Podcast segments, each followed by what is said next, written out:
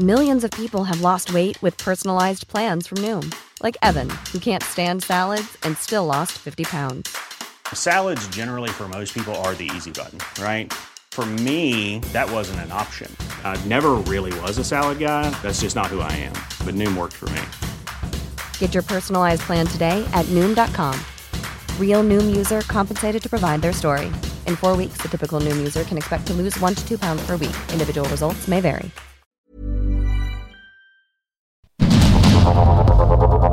Heraldo Media Group presenta Sergio Sarmiento y Lupita Juárez.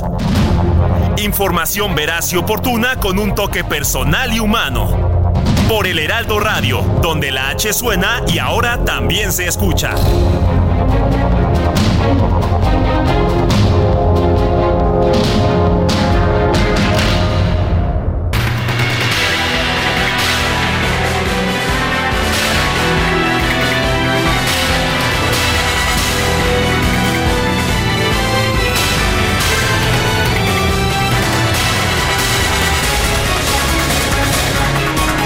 Son las 7 de la mañana con un minuto. Hoy es jueves 23 de noviembre del 2023. Hoy en los Estados Unidos se celebra el Thanksgiving, el Día de Acción de Gracia.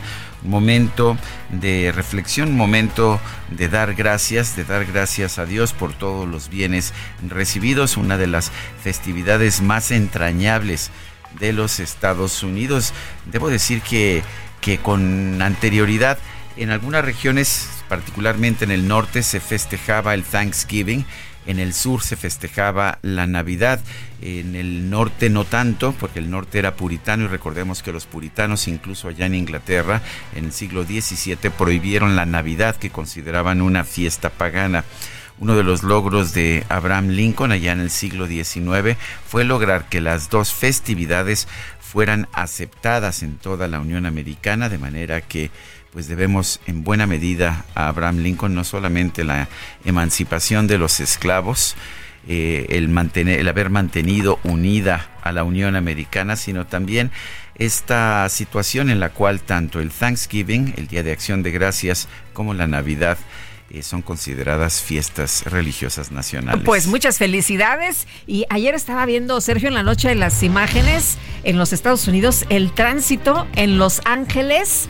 Impresionante. Estaban pasando unas imágenes desde el helicóptero y se veían luces y luces y ríos de luces. A pesar de, conté los carriles, seis de un lado, seis del otro, y todos estaban repletos. En unos veías las lucecitas rojas en este río de automóviles y del otro lado veías las lucecitas blancas, así que... Y eso debido a que pues es el inicio de... Para, muchos es el inicio de... Bueno, es un puente porque es jueves, viernes, sábado y domingo, pero también para muchos es el inicio, de hecho, de las vacaciones de Navidad. Hay mucha gente que ya después del Thanksgiving ya ya no regresa a trabajar. Baja la cortina. por ejemplo, en la industria de la construcción, porque ya el invierno hace muy difícil la construcción. En fin, hay, hay todo ese tipo de situaciones. Aquí el tema es que pues felicidades a todos nuestros radioescuchas estadounidenses y, a, aquellos que en el norte del país que celebran el, Día de Acción de Gracias. Bueno, y vámonos a la chambeada, ¿no? Pues Nos vamos, a trabajar. Vamos a la información de este jueves 23 de noviembre del 2023. Néstor Isidro Pérez Salas, alias El Nini, jefe de seguridad de los Chapitos, fue capturado por un grupo especial del ejército mexicano en un domicilio ubicado en el fraccionamiento Colinas de la Ribera al norte de Culiacán.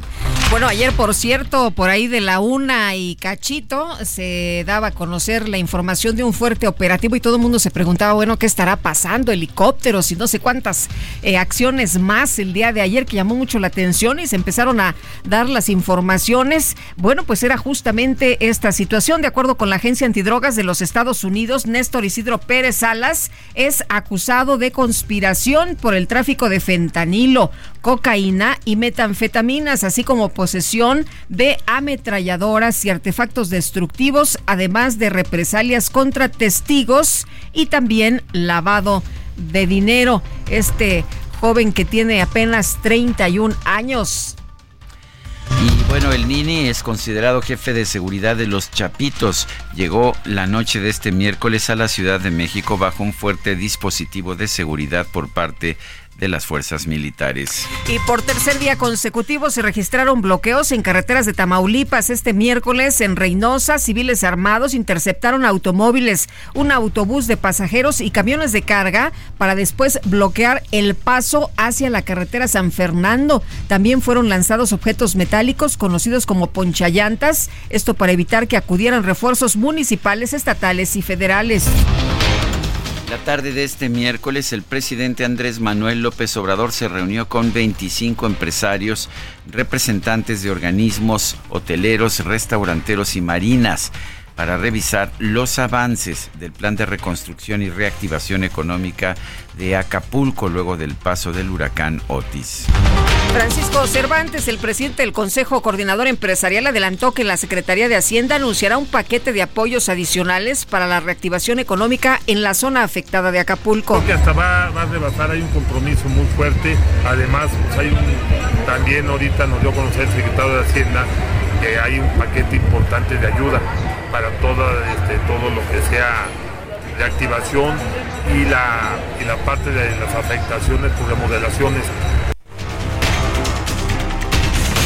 Julio Carranza Bolívar, presidente de la Asociación de Bancos de México, anunció que la convención bancaria se va a llevar a cabo en Acapulco en abril de 2024 como parte de la reactivación económica del puerto. Creo que hasta va, va a rebasar. Estamos muy contentos en apoyar a Acapulco y eh, decidimos hacer la convención bancaria en Acapulco el próximo año. ¿Para cuándo, señor? En abril. También junto con el tianguis turístico creo que es el 8, ¿no? De... Después del tianguis turístico vendrá la convención bancaria. Y en esta convención bancaria estará como asistente el presidente López Obrador. También habrá otros invitados como Samuel García, Xochitl Galvez y Claudia Sheinbaum. Por otra parte, le comento a usted que el Pleno de la Cámara de Senadores aprobó a mano alzada el acuerdo por el que se crea la Comisión Especial para el Seguimiento de la Reconstrucción de Acapulco tras el paso de Otis. El Consejo General de Línea aprobó que las credenciales cuya vigencia termina el 31 de 2023 sean válidas para participar en la jornada electoral de 2024. Y durante su tercer día de precampaña política, la precandidata de la coalición Fuerza y Corazón por México, Xochitl Galvez, reforzó su seguridad en la ciudad de Cuauhtémoc, esto previo a recorrer la Sierra Tarahumara de Chihuahua. La senadora con licencia reconoció que su equipo consideró necesario aumentar el número de elementos de seguridad que la protegen durante sus recorridos por el país debido a los niveles de violencia de esta región. En la tierra del presidente Andrés Manuel López Obrador, la precandidata presidencial de la coalición Sigamos Haciendo Historia, Claudia Sheinbaum, se comprometió a conservar el legado del primer mandatario. Indicó además que México solo tiene dos opciones, transformación o corrupción. Transformación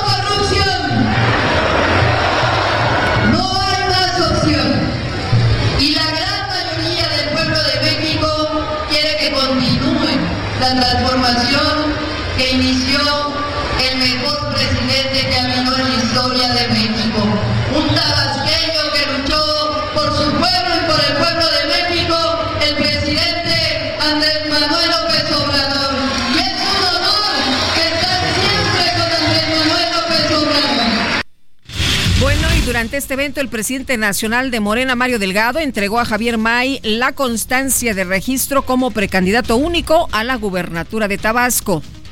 También tenemos precandidato único aquí en Tabasco al gobierno del estado. Javier, el tren May. ¿Cómo le dice Ta- Tabasco a Javier May?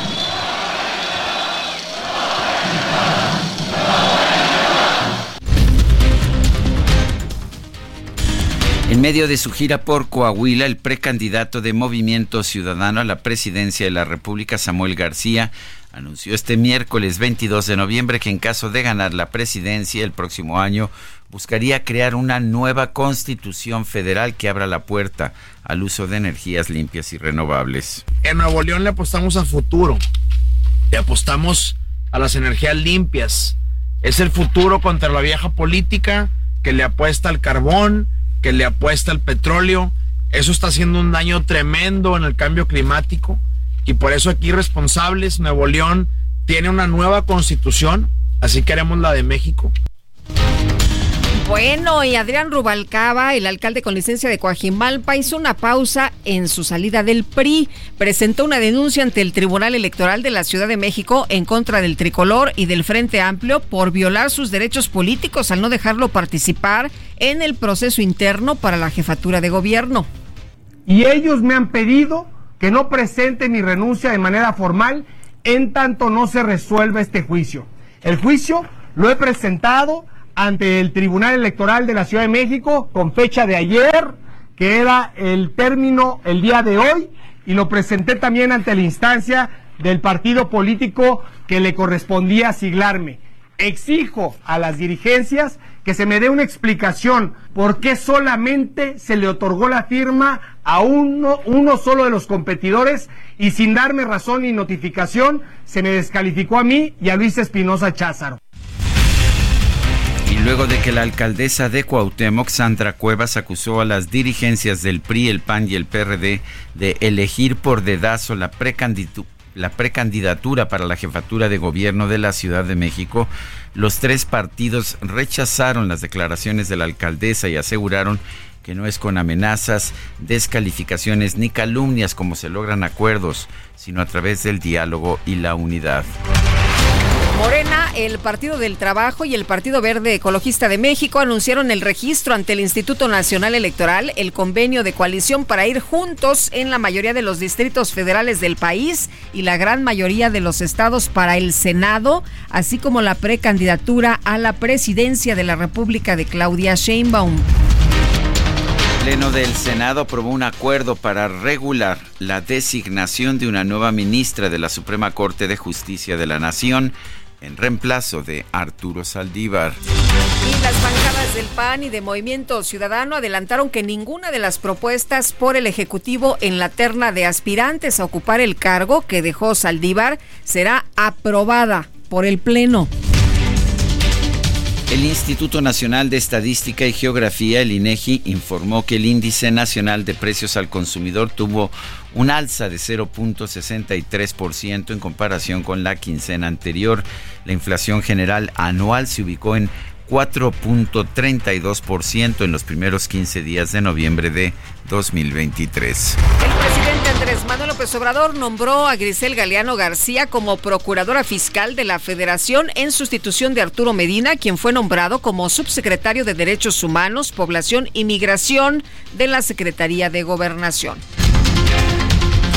El próximo miércoles 29 de noviembre, la Comisión Federal para la Protección contra Riesgos Sanitarios publicará la resolución definitiva para la venta en nuestro país de las vacunas Pfizer y Moderna contra COVID-19. Veremos si finalmente se da esta autorización. Pues sería una extraordinaria noticia.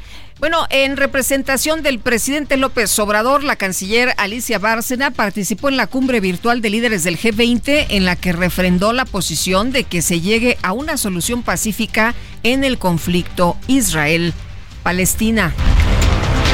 El asesor de seguridad nacional del primer ministro israelí, Benjamin Netanyahu, dijo que el intercambio de rehenes por prisioneros palestinos se retrasó al menos hasta el próximo viernes. El presidente electo de Argentina, Javier Milei, recibió una llamada telefónica del presidente de los Estados Unidos, Joe Biden, quien lo felicitó por su triunfo electoral y se comprometió a trabajar juntos. Y no, el presidente López Obrador todavía no se acuerda de felicitar a Javier Milei. Pero sigue criticando los programas que, está, eh, proponiendo. Bueno, el presidente de los Estados Unidos, Joe Biden, se reunió con los funcionarios de alto rango de su gobierno para enfrentar la crisis por el fentanilo. También ah, se habló del envío de precursores químicos, la producción y el tráfico del opioide sintético. Dos personas fueron encontradas sin vida dentro de un auto que explotó en el lado estadounidense de un cruce fronterizo entre Estados Unidos y Canadá, esto cerca de las cataratas del, Niágara. La gobernadora de Nueva York, Kathy Hochul, eh, descartó que se tratara de un ataque terrorista.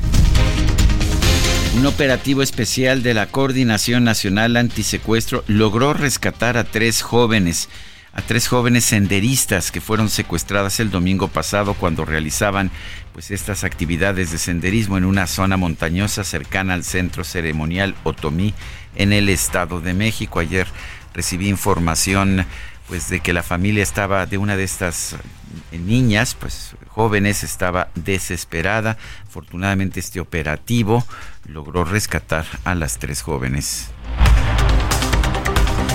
Son las 7 de la mañana con 15 minutos.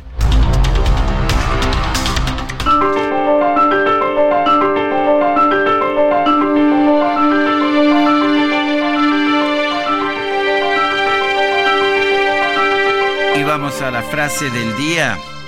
En marzo tenemos resuelto el problema de la salud pública. Vamos a tener funcionando el mejor sistema de salud pública del mundo. Andrés Manuel López Obrador.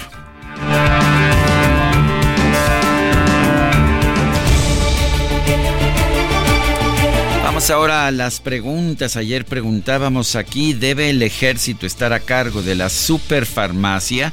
Del presidente López Obrador.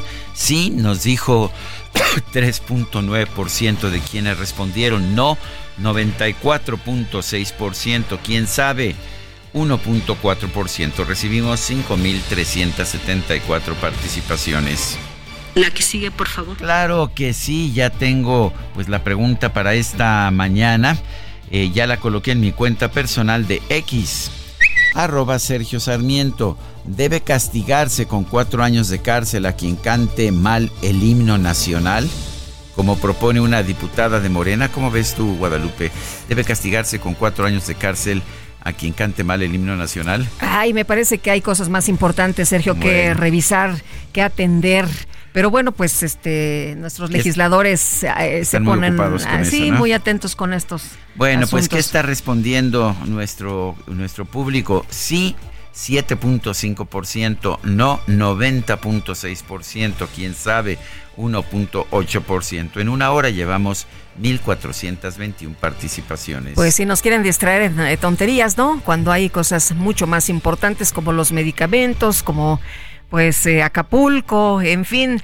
Bueno, y rápidamente, Arturo Ángel, el periodista en su cuenta de Twitter, eh, ha escrito esta mañana que Emilio Lozoya le vuelve a ganar a la Fiscalía General de la República. Recupera su residencia de 38 millones que según los fiscales se había comprado con sobornos. La Fiscalía, dice Arturo Ángel, se queda sin proceso sin un dólar, sin la casa, sin nada. La historia y los documentos los eh, presentarán en MX, pero por lo pronto Emilio Lozoya dice Arturo Ángel que le gana a la Fiscalía General de la República y qué tal, pues se queda con la residencia de 38 millones. Y vámonos, vámonos con más información. Vive un mes lleno de ofertas exclusivas y dinamismo con Ford Escape híbrida. Estrénala a 24 meses sin intereses más seguro promocional. Visita a tu distribuidor Ford más cercano. Consulta términos y condiciones en Ford.mx, vigencia del 1 al 30 de noviembre de 2023.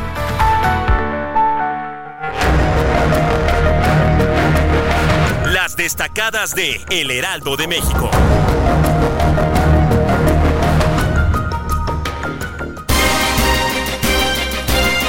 Está con nosotros Itzel González con las destacadas. Itzel, ¿qué tal? Muy buenos días. Muy buenos días, Lupita, Sergio, queridos destacalovers. Feliz día de acción de gracias a todos los que hacen reunión, Lupita.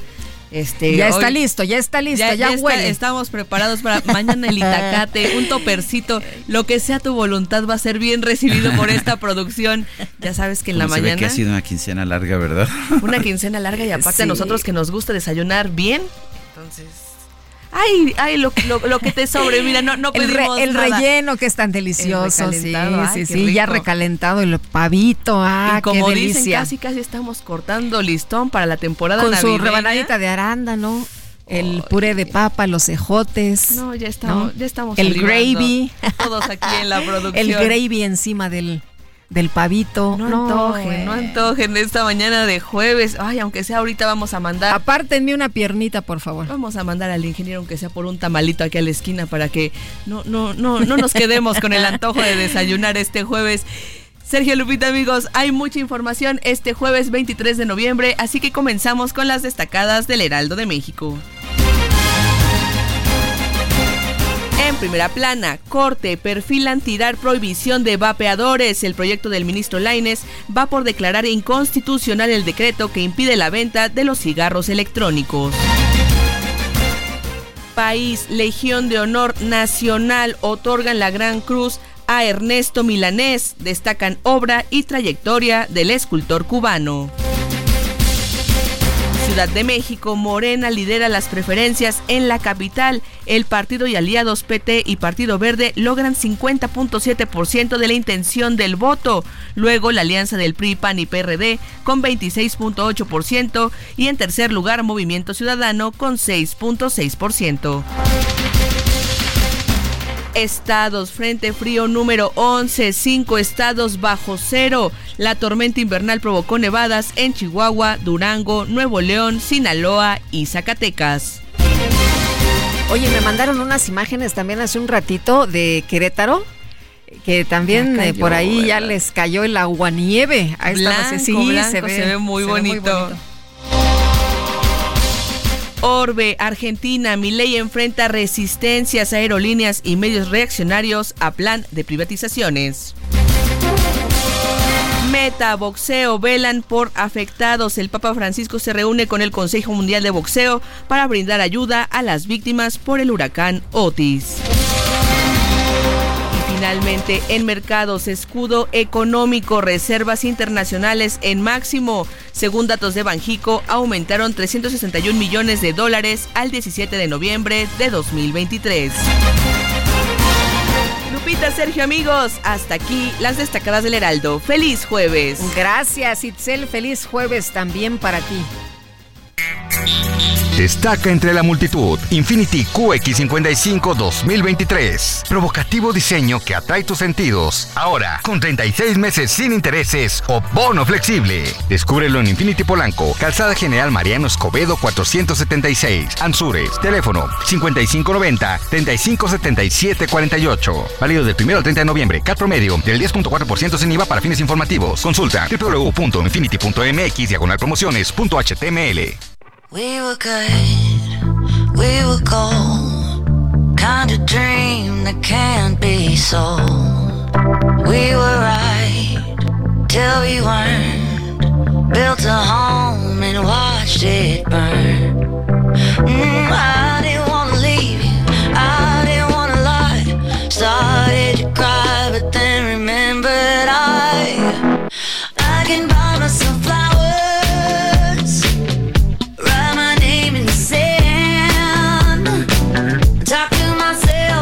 tal la voz de Miley Cyrus, quien nació en Tennessee el 23 de noviembre de 1992? Está cumpliendo, está cumpliendo 30 y 31 años.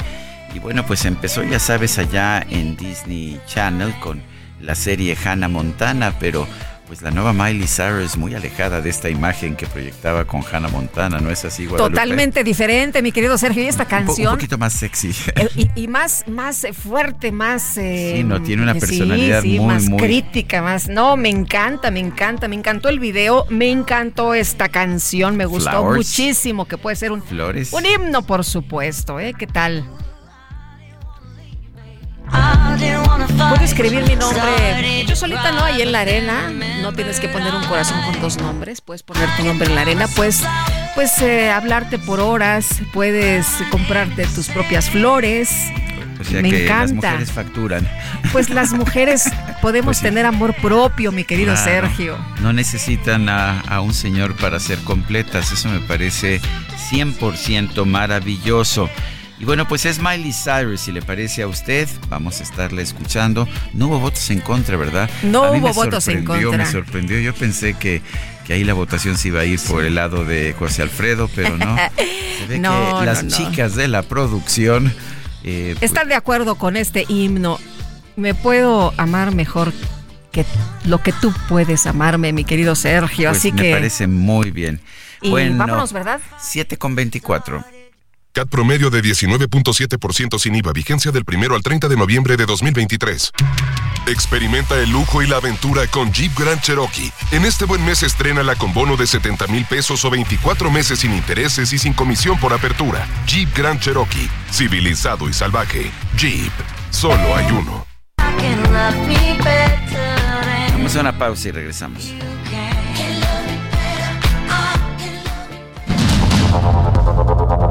Continuamos con Sergio Sarmiento y Lupita Juárez.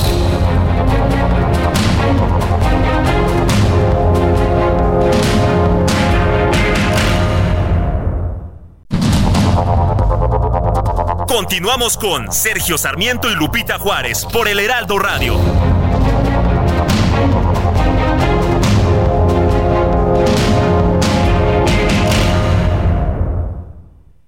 Aprovecha un mes lleno de ofertas exclusivas y experiencias únicas con Ford Territory. Estrénala a 24 meses con tasa de 9.99% y seguro sin costo.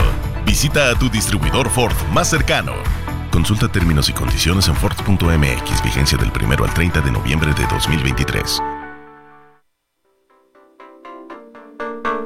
We we chained our hearts in vain, we jumped. Never asking why. We kissed, I fell under your spell of love. No one could deny. Don't you ever say I just walked away. I will always want you. I can't live a lie running for my life. I will always want you. I came in like a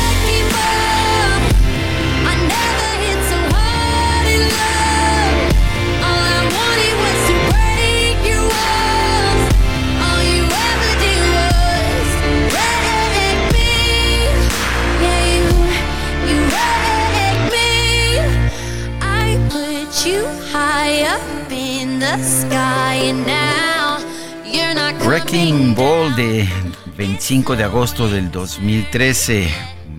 Bola de demolición. Una de estas, uh, estas bolas con, la que, con las que se destruye los edificios. Así es, a veces Miley Cyrus llega y demuele todo lo que encuentra en su camino. I came in like a wrecking ball. I never hit so hard in love. Llegué como una bola de demolición, nunca golpeé tan fuerte en el amor. ¿Y le cantamos o este, no, verdad? Dejar. bueno, mejor no, canta mal Miley Cyrus porque canta no padrísimo, canta padrísimo. Vámonos a los mensajes, pero antes de los mensajes, mi querido Sergio, ahí te va. A ver. La Organización Mundial de la Salud pidió a China más datos sobre una enfermedad respiratoria que se propaga en el norte del país. y aquí es cuando decimos, ya, güey. bueno, vámonos a los mensajes, saludando a los mejores chicos de la radio. Vengo en la calzada Ignacio Zaragoza. Está terrible a diario, pero ahora está peor. Atentamente, Elizabeth de Iztapaluca. Excelente y frío día. Bueno, y dice Berta Pantoja sobre la pregunta de hoy en X, debería haber cárcel para los diputados que pierden el tiempo en estupideces. Preferimos en la cárcel a los ladrones, a los violadores y a los asesinos. Pues sí. Bueno, y... nos dice Alfredo Bernal, buenos días, esa diputada que propone castigar con cuatro años por cantar mal el himno nacional es un fiel reflejo de los diputados de Morena, sin preparación, 100% leales a su jefe, otro gran ocurrente con su superfarmacia y su mejor sistema de salud del mundo para marzo, pura demagogia, es Morena. Dice otra persona, buenos días, entiendo que la Navidad y otras celebraciones vinieron con la llegada de los españoles y forman parte de nuestra cultura mexicana, pero Thanksgiving Day. Por favor, eso es una total falta de respeto a nuestra actual sociedad. Respetemos ya bastante gentrificación. Tenemos Carlos Faustino Pérez. ¿Cuántos mexicanos dices que viven en Estados Unidos? ¿Cuántos millones de mexicanos? Pero no es eso, ¿de verdad le molesta a usted tanto que alguien dé gracias por pues por lo que poco o lo mucho que tiene. es una festividad muy bonita. Pero, sí creo que, es importante estar, uh, estar agradecido. Si a, usted le molesta mucho eso, bueno, pues trataremos de no comentarlo, pero me parece... Pero hay familias mexicanas y, estadounidenses y que, claro, por supuesto, pero aparte, Sergio, de gente que se ha ido allá y que ya sus hijos nacen allá y que tienen estas tradiciones y que las combinan con las que hay acá. ¿Cuál es el problema? Pero bueno, es la opinión de don Faustino y pues respetamos las distintas opiniones y puntos de vista. Y vámonos a otras cosas. Eh, vamos con Mónica Reyes, nos tiene información. Adelante, Mónica.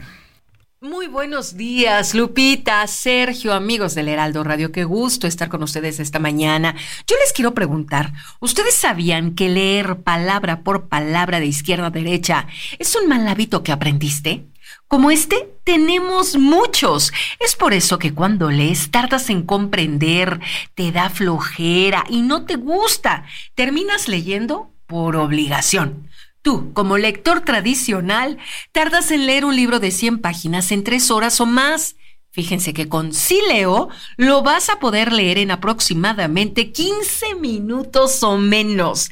En Sileo nos preocupamos porque cada persona pueda descubrir y potencializar su máxima capacidad intelectual de una forma divertida y dinámica, a través de experiencias y actividades de entrenamiento visual y cerebral todos tenemos habilidades increíbles que podemos desarrollar.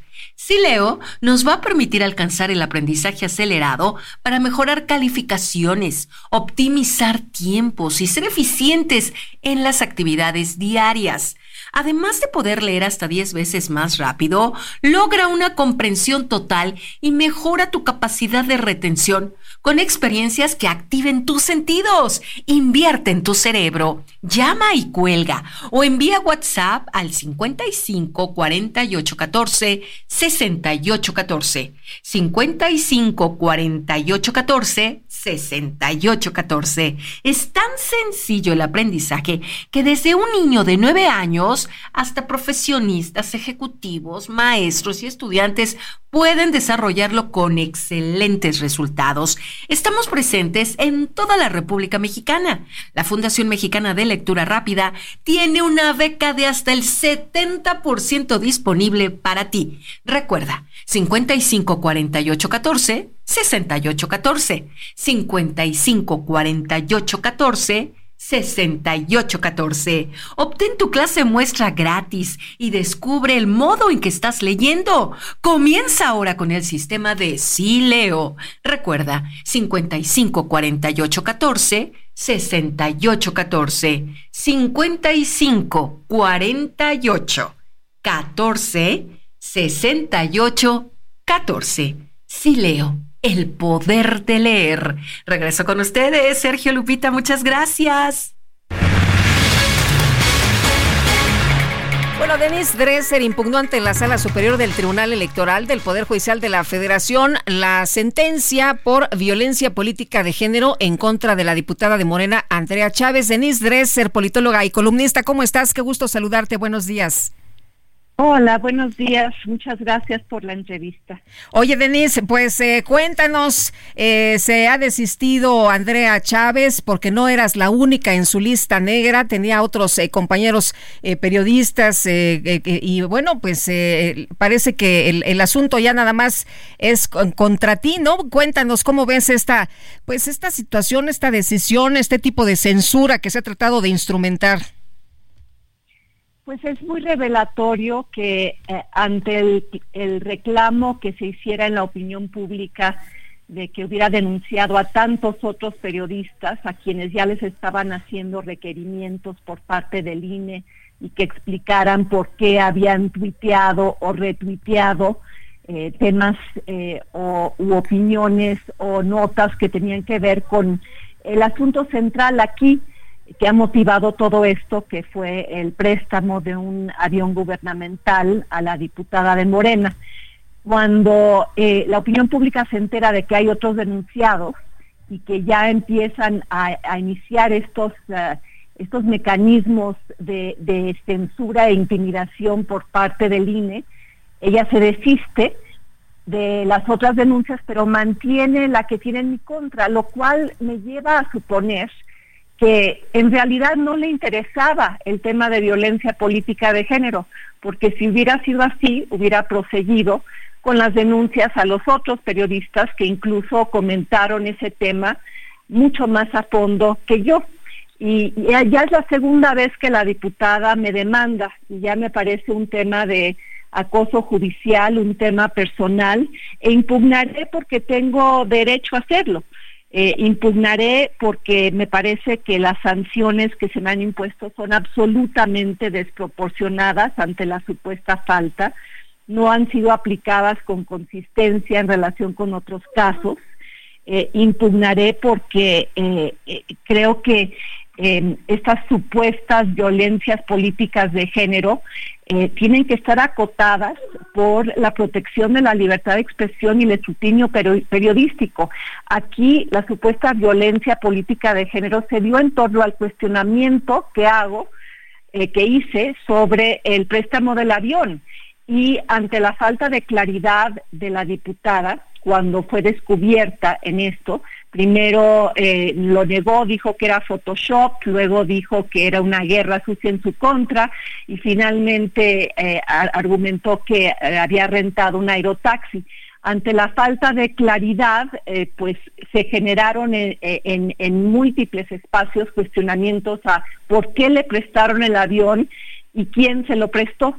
Entonces, yo creo que puedo, puedo haberme equivocado en términos de usar palabras criticables, criticables y quizá imprudentes, pero no creo que merezcan ni la intervención legal ni la sanción desproporcionada por parte de la autoridad electoral, sobre todo en un país en el que hay tanta violencia real contra las mujeres.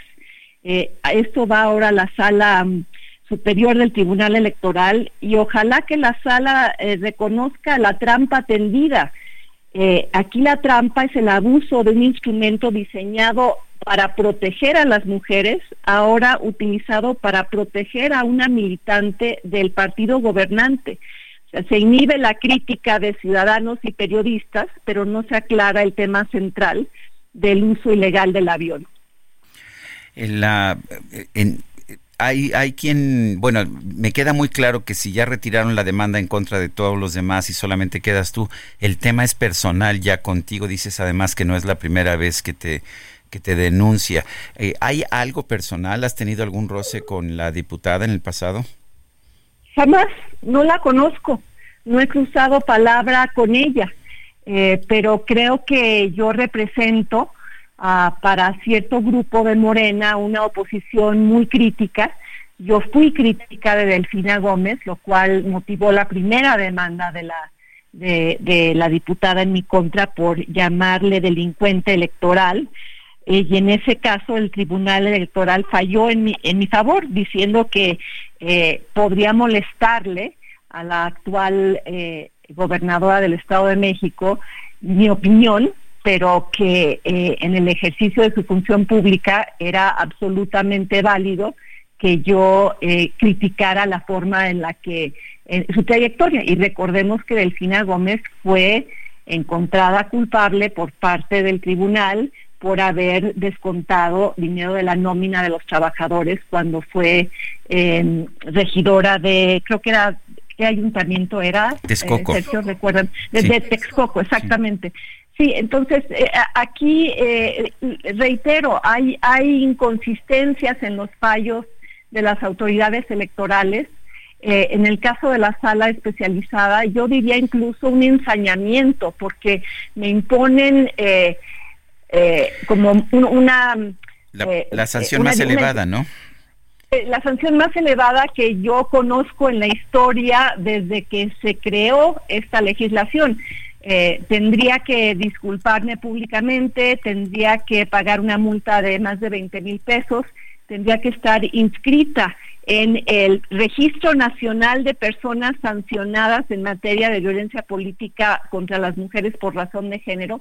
Y además tendría que tener en mi cuenta de, Twitter, ahora X, como mi tweet fijado, eh, una referencia a la sanción, lo cual ya me parece un abuso de la autoridad, sobre todo cuando en otros casos por ejemplo, el INE se declaró incompetente. En el caso de Ricardo Salinas Pliego Ah, eh, cuando llevaba pues decenas de tweets eh, fue, fue el, tribunal, la sala superior del tribunal electoral. Eh, exactamente, se, declaró incompetente cuando él había eh, tuiteado cientos de, de, cientos de expresiones misóginas y violentas en contra de, de Citlali Hernández. aquí el rasero no parece ser parejo y me puse a a revisar ese famoso registro y encontré cosas espeluznantes. No hay un criterio claro para la imposición de las sanciones, parece ser al chilazo, como se les ocurra, y algo que sí resalta es que eh, los ciudadanos son sancionados en 95% de los casos denunciados, mientras que solo 30 por 30.4 de las veces son sancionados los funcionarios. Entonces, dense cuenta de la, de la discrepancia. Para el poder hay protección, pero para los analistas hay sanción. Denise, criticar, criticar los actos de corrupción, hacer denuncias, ¿debe considerarse como violencia política en razón de género? Eh, yo creo que no, y por eso mi impugnación, porque ella, ella además eh, ha distorsionado el sentido de mi crítica como si yo hubiera dicho exclusivamente, me hubiera referido exclusivamente a su relación personal. Incluso ayer subió un video editado de la mesa de debate en la que yo hice esos comentarios. Y, de hecho los comentarios estaban centrados en tratar de entender por qué el préstamo del avión eh, y eh, la distorsión de esto de pronto es considerada eh, violencia política de género por unas palabras sacadas del contexto de un cuestionamiento muy serio y me parece muy legítimo sobre el uso irregular de un bien público por parte de una diputada, tema que hasta la fecha no ha sido aclarado. Bueno, entonces ya has presentado esta impugnación. ¿Cuándo debería haber una resolución, Denise? Yo creo que en dos o tres semanas. Y que eh, ojalá que la sala superior eh, entienda lo que está en juego aquí. El hecho de que se haya revelado la denuncia a tantos otros periodistas y lo que esto entraña, eh, por ejemplo, había denunciado a Nayeli Roldán de Animal Político y el INE ya le había requerido que ella explicara por qué había retuiteado un tuit que era solo una investigación sobre el uso eh, eh, irregular del avión y cómo no había habido respuesta ni por parte de la Sedena sobre el uso del avión ni respuesta por parte de la propia diputada, pero el INE ya estaba obligándola a explicar por qué había retuiteado ese tema y si lo había retuiteado entonces tenía que proveer su dirección. Se me parece ya un, abuso de la autoridad y me preocupa porque las mujeres que hemos luchado para que cese la violencia contra las mujeres de todo tipo, porque hay múltiples violencias, el hecho de que se abuse de esta ley nos afecta. Eh, empaña el, uso de eh, un instrumento creado con una buena intención, ahora desfigurado por la autoridad electoral que interpreta estos temas como quiere, sin protocolos claros. Y eso es lo que está en el corazón de mi impugnación. Pues Denise, como siempre, agradecemos mucho que puedas platicar con nosotros y pues estaremos muy atentos de lo que decida la, el, tribunal. Muchas gracias por la entrevista y buenos días. Buenos días. Gracias, Denise. Hasta luego. Muy buenos días. Y vamos a las calles de la Ciudad de México. Alan Rodríguez, adelante, Alan. Sergio Lupita, amigos, muy buenos días. Tenemos un importante dispositivo de seguridad en torno a la Fiscalía especializada en materia de delincuencia organizada, esto en la colonia Guerrero, específicamente sobre la calle de Soto. Tenemos una fuerte presencia, son aproximadamente nueve camionetas de la Guardia Nacional y del Ejército Mexicano, con motivo de la detención y de la presentación ante el Ministerio Público de Néstor Isidro García, mejor conocido como el Nini, quien fuera jefe de seguridad de Iván Archibaldo y de Jesús Alfredo Guzmán, los hijos del Chapo Guzmán. Derivado de esta situación, pues tenemos el corte a la circulación en esta vialidad, así como la presencia de los elementos armados en torno a estas oficinas, en donde se espera que rinda su declaración y que será luego de eh, un término de 24, de 48 o 72 horas, cuando se determine si esa persona será trasladada hacia un penal de alta seguridad. Por lo pronto, Sergio Lupita, continuamos muy al pendiente de la movilización que se llegue a dar en cuanto salga este convoy. Muy bien, gracias Alan Rodríguez por esta información. Continuamos al pendiente, muy buen día. Y precisamente sobre el Nini, Néstor Isidro Pérez Salas, vamos a platicar con Oscar Valderas, periodista especializado. Oscar, gracias, ¿cómo estás? Buenos días. Hola Lupita, buenos días, buenos días Sergio, saludos al auditorio. Oye Oscar, cuéntanos, ¿quién es el Nini? Se habla que es el presunto jefe de seguridad de los Chapitos, pero pues em, mencionan que es eh, un eh, mm, pilar ¿no? de esta organización que tiene mucho más fuerza que un simple eh, jefe de seguridad. Sí, claro, no es únicamente un guardaespaldas glorificado. Yo te diría que la estructura de los Chapitos es el número cuatro únicamente debajo de Iván Archibaldo, de Jesús Alfredo y de, y de Joaquín Guzmán, el, alias El Moreno. Eh, de ese nivel tenía tareas muy importantes en la estructura criminal porque además de proveer una estructura de, seguridad a través de su propio grupo, los NIMIS, también era un traficante importantísimo de fentanil en los Estados Unidos, era además un comprador de armamento, era un tejedor de alianzas o un declarante de guerra en el caso de que se necesitara, lavador de dinero, y además, bueno, tenía a su disposición toda la tropa de la Chapiza a través de otros brazos armados, por ejemplo, como las Fuerzas Armadas Avendaño. Todo esto de acuerdo con los cargos que tiene pendientes en una corte del Distrito Sur en Nueva York. Es decir, no, como tú bien comentas, no se, no se encargaba únicamente de la seguridad de los hijos de Joaquín El Chapo Guzmán, sino que tenía tareas muy importantes que lo hacían tener cierto nivel de independencia del cual se habla en las últimas horas, que podría haber sido lo que lo acercó a su detención ayer por la tarde en Culiacán. Eh, la, detención fue realizada por, por el ejército o fue realizada por la Guardia Nacional? ¿Qué sabemos? Hasta el momento, querido Sergio, sabemos que la Guardia Nacional fue quien lideró ese esfuerzo, en el cual había elementos tanto de, la Fiscalía General de la República como Secretaría de Marina y, por supuesto, Secretaría de Defensa Nacional.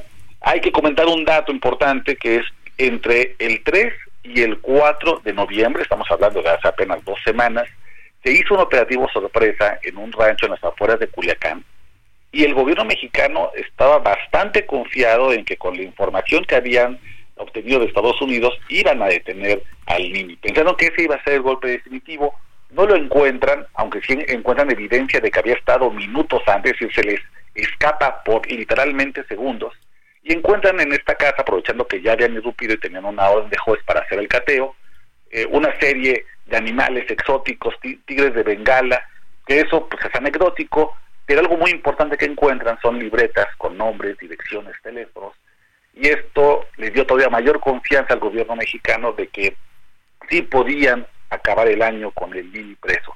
bueno, efectivamente así fue.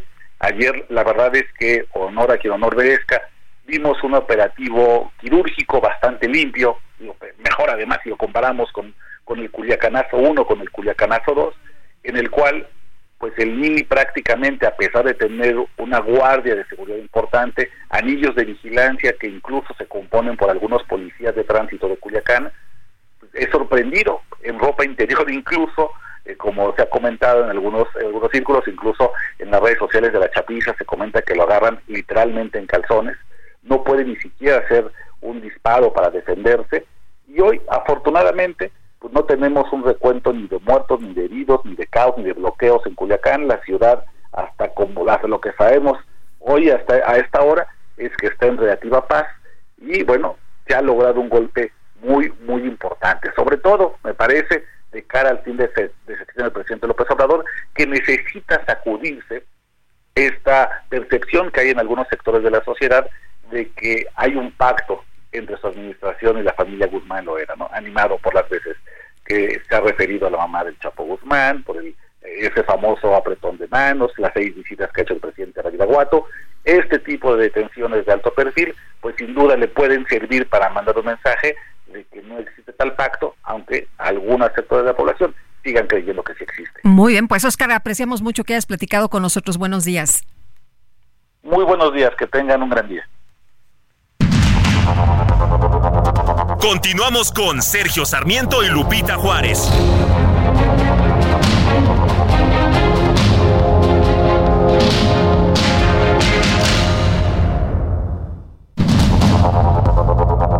Continuamos con Sergio Sarmiento y Lupita Juárez por el Heraldo Radio.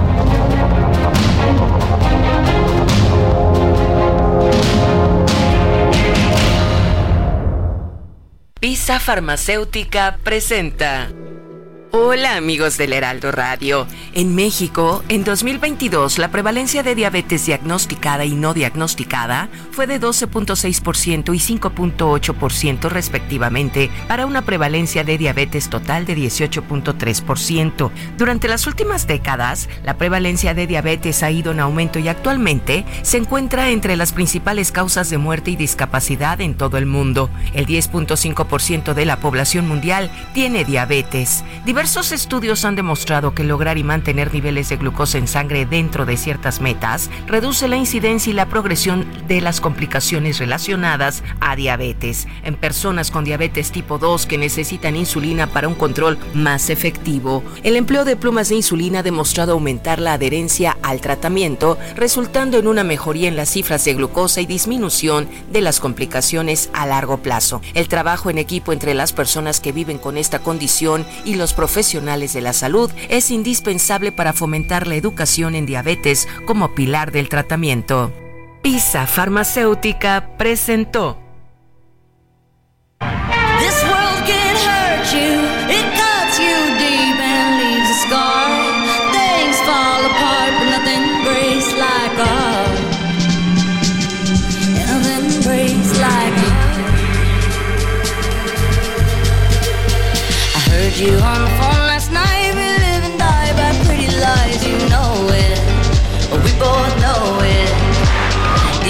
silver bullet cigarettes, this burning house, there's nothing left, smoking.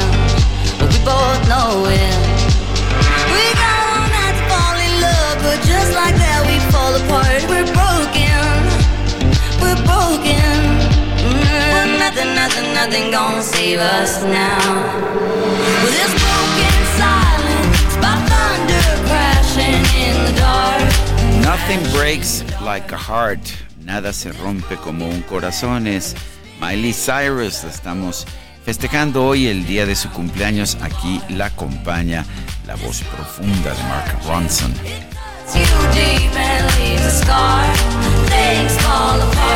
Muy bien para este día, eh, Miley Cyrus, para entrar en calorcito, ¿no? Esta mañana fría aquí en la Ciudad de México. Y vámonos, vámonos a los mensajes. Muy buenos días, Sergio Lupita. Los saludo desde la Florida. Y si nosotros los mexicanos que vivimos en Estados Unidos también celebramos el Día de Acción de Gracias, porque las buenas costumbres es bueno celebrarlas, es bueno reflexionar sobre todas las cosas buenas que Dios nos ha dado. Y yo le doy gracias a Dios por la vida de ustedes. Muchas gracias. Qué, qué, bonito mensaje, muchas gracias. Eh, dice, porque valientemente defienden la verdad y dan siempre su opinión muy puntual. Los admiro mucho y los escucho todos los días y gracias a eso me siento como si nunca hubiera salido de casa. Cuando los escucho ya tengo acá 20 años extrañando a mi México, pero siempre al escucharlos a ustedes se siente uno cerquita de casa. Un fuerte abrazo y un saludo. Otra vez, feliz día de acción de gracias. Igualmente para usted. Qué bonito mensaje y, y lo que lo que yo puedo decirle a, a usted, creo que no nos pone no, su no nombre. nos puso su nombre. Bueno, lo que puedo decirle es que nosotros también estamos agradecidos por muchas cosas, por todo lo que tenemos y por eso, por eso nos gusta eh, señalar que hoy es Día de Acción de Gracias, por supuesto, para quien quiera celebrarlo. A mí sí me gusta celebrarlo. Dice otra persona, yo creo que debería de castigarse no con cuatro años de cárcel, sino con mucho más a la autoridad que se haga ante un desastre natural y niegue la ayuda, como en el caso de Acapulco. Buenos días, Lupita y Sergio. Con motivo de la detención del Nini, me hace pensar que la visita a Badiraguato, pues no son más que negociaciones para tapar el ojo al gato. Demasiada coincidencia. Saludos cordiales. Bueno, estas dos últimas personas no nos ponen su nombre. Les recuerdo que cuando nos manden mensajes por, por WhatsApp, que ponga en el mismo mensaje su nombre, porque no tenemos nosotros el aparato aquí, no podemos verlo, con el fin de que sepamos quién nos está mandando este mensaje. Son las 8 de la mañana con cuatro minutos. El INE reforzó los procesos para vigilar que supervisores y capacitadores sean militantes de partidos políticos en estas elecciones de 2024. Más bien supongo que para, para revisar que no lo sean. Pero en fin, vamos con Misael Zavala, él nos tiene la información. Muy buenos días, Sergio. Buenos días, Lupita. Efectivamente, Sergio, pues en esta situación de que actualmente de los 121 mil aspirantes a supervisores y capacitadores del proceso electoral registrados ante el Instituto Nacional Electoral. El 5.8%, es decir, poco más de 7 mil aspirantes, aparecen en padrones de militantes, lo cual no es legal. Ante esto, el Consejo General del Instituto Nacional Electoral reforzó los procesos para evitar que supervisores y capacitadores electorales sean militantes de algún partido político con la final de que la finalidad de que no haya injerencia partidista en las capacitaciones y supervisiones del proceso electoral del 2024. En una sesión pública del Consejo General, los consejeros avalaron que si la persona aspirante presenta ante los órganos el oficio de desconocimiento de afiliación, así como la solicitud de baja de datos de personales de los padrones de militantes en un plazo de tres días, podrán continuar con el procedimiento de reclutamiento y selección. De lo contrario, y a sabiendas de que son militantes de partidos políticos y aún así se inscriban como capacitadores o supervisores, estarán eh, acreedores pues a un proceso ante las instancias electorales, ante el Tribunal Electoral del Poder Judicial de la Federación, que puede devenir en una sanción o en una multa el INE iniciará un procedimiento sancionador ordinario oficioso para determinar la legalidad o ilegalidad de las afiliaciones de cada uno de estos aspirantes a supervisores y capacitadores. En este sentido, pues se pone la lupa a este registro debido a que pues los consejeros electorales pues han eh, pues hasta este momento registrado unas siete mil personas que a la vez de que quieren ser eh, supervisores y capacitadores, pues también quiere, son militantes de partidos políticos. Sergio Lupita, hasta aquí la información. Misael Zavala, entonces, que quede claro, estos capacitadores, estos supervisores no pueden ser miembros, no pueden ser militantes de partidos políticos. Efectivamente, Sergio, no pueden ser militantes de partidos políticos y aún a sabiendas que son eh, militantes y que se registren, pueden eh, pues incurrir en una sanción, pueden eh, obtener una sanción o algún procedimiento sancionatorio por parte del Instituto Nacional Electoral y también del Tribunal Electoral Federal. Muy bien, muchas gracias, Misael. Gracias, muy buen día. Pues sí, para que no haya chanchullos. Y vámonos ahora con el Químico Guerra. Aprovecha un mes lleno de ofertas exclusivas y experiencias únicas con Ford Territory. Estrénala a 24 meses con tasa de 9.99% y seguro sin costo. Visita a tu distribuidor Ford más cercano. Consulta términos y condiciones en Ford.mx, vigencia del 1 al 30 de noviembre de 2023. El Químico Guerra. Con Sergio Sarmiento y Lupita Juárez. Químico Guerra, ¿cómo te va? Muy buenos días. Hola, Químico. Hola, Lupita, Sergio, buenos días. ¿Y me oye? Sí. Sí. Hola, hola. Sí, a ver, Hola, ¿qué tal? Sí. Bueno. Sí, ya te escuchamos. Hola. Ah, sí, sí, hola, aquí estoy yo, yo los oigo bien. Bueno, les decía que estoy aquí en el Aeropuerto Internacional de la Ciudad de México saliendo a Monterrey porque me invitaron a moderar una mesa estratégica pues para realmente enfrentar no te escuchamos nada químico en México. No, ahora sí ya se fragmentó este ya se fragmentó tu comunicación nuestro equipo de producción está viendo cuál fue el problema y bueno vamos a tratar de resolverlo ahí están, ahí están trabajando precisamente en ese tema. Bueno, son las, las 8 de la mañana con 9 minutos. Eh, mientras tanto, déjeme señalar la información que le dimos eh, pues hace un rato en nuestro resumen.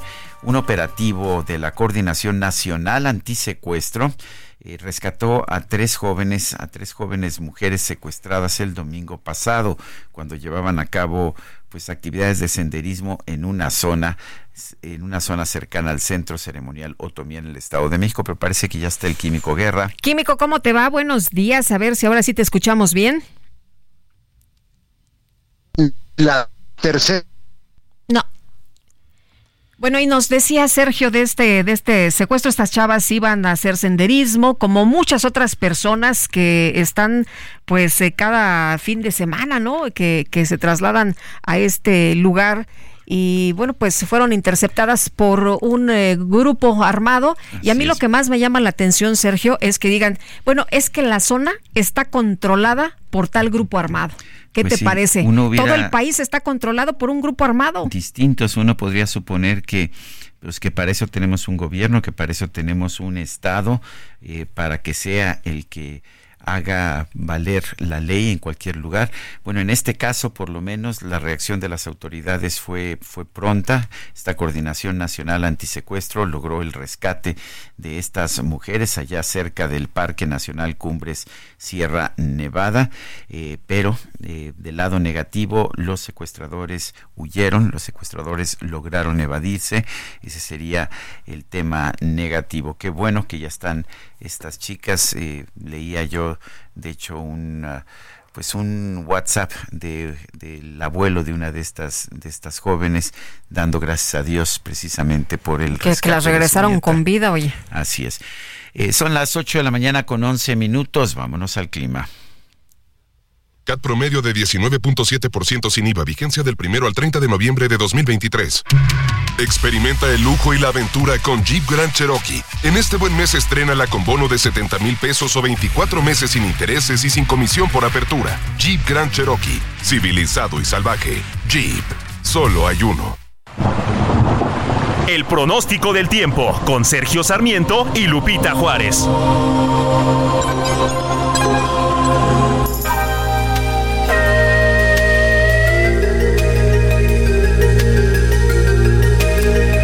Anaí Aguirre, meteoróloga del Servicio Meteorológico Nacional de la Conagua. Buenos días, ¿qué nos tienes esta mañana? Hola, ¿qué tal Sergio y Lupita? Buenos días, les saludo eh, con gusto esta mañana desde el Servicio Meteorológico Nacional para compartir el pronóstico del tiempo para este jueves. Les comento que el frente número 11 se extenderá sobre la península de Yucatán e interaccionará con un canal de baja presión en el sureste mexicano produciendo lluvias puntuales muy fuertes en Tabasco y Chiapas, así como algunos chubascos en Oaxaca, Veracruz, Campeche, Yucatán y Quintana Roo. Mientras tanto, la masa de aire polar asociada a este sistema modificará sus características térmicas a lo largo del día, por lo que se prevé un aumento gradual en las temperaturas del territorio mexicano. Sin embargo, durante la mañana y noche se mantendrá el ambiente frío a muy frío al amanecer sobre los estados del norte, noreste, oriente y centro del territorio nacional, con heladas durante la madrugada de este viernes en zonas altas de los estados de las regiones mencionadas. Asimismo, florecerá viento de componente norte esta mañana de 50 a 70 kilómetros por hora en el istmo de Tehuantepec, la costa sur de Veracruz y en el golfo de Tehuantepec, disminuyendo en el transcurso de la tarde. Por otra parte, la primera tormenta invernal se desplazará durante esta mañana sobre el estado de Coahuila y al sur del estado de Texas en Estados Unidos, manteniendo condiciones para la caída de nieve o aguanieve en las tierras de Coahuila y Nuevo León, además de probabilidad de lluvias y chubascos en el noreste de México. Asimismo, se prevé que durante la tarde la primera tormenta invernal deje de afectar la República Mexicana. Finalmente, para el Valle de México les comento que estamos pronosticando cielo nublado la mayor parte del día, con algunas lluvias aisladas tanto en la Ciudad de México como en el Estado de México. La temperatura máxima para la Ciudad de México será de 17 a 19 grados Celsius, mientras que para Toluca el estado del, el Estado de México será de 15 a 17 grados Celsius. Sergio Lupita el pronóstico del tiempo desde el Servicio Meteorológico Nacional. Que tengan un excelente día. Muy bien, gracias Anaí Aguirre, meteoróloga del Servicio Meteorológico Nacional de la Conagua. Son las 8 con 13 minutos. El Pleno de la Suprema Corte de Justicia de la Nación desechó el impedimento solicitado por la Consejería Jurídica de la Presidencia de la República para que el ministro Javier Lainez no revisara la impugnación de los partidos de oposición contra la extinción de los fideicomisos del Poder Judicial. ¿Cómo la ve? No querían metido al ministro Lainez revisando pues esto. Y vamos a platicar con Francisco Burgó, abogado constitucionalista y catedrático de la Facultad de Derecho de la UNAM. Francisco, ¿cómo te va? Muy buenos días. Muy buenos días, Lupita y Sergio, pues obviamente con los temas que siempre están a la orden del día para comentarlos con ustedes. Gracias. Oye, pues escribe un capítulo más, ¿no? En este en este encuentro, en esta confrontación entre el eh, gobierno del presidente López Obrador y la Suprema Corte de Justicia de la Nación. Cuéntanos tú cómo ves que no querían que el ministro Laines revisara pues esta impugnación que tiene que ver con la revisión de los fideicomisos del Poder Judicial. Exactamente, Lupita, no querían al ministro Javier Lainez. ¿Por qué?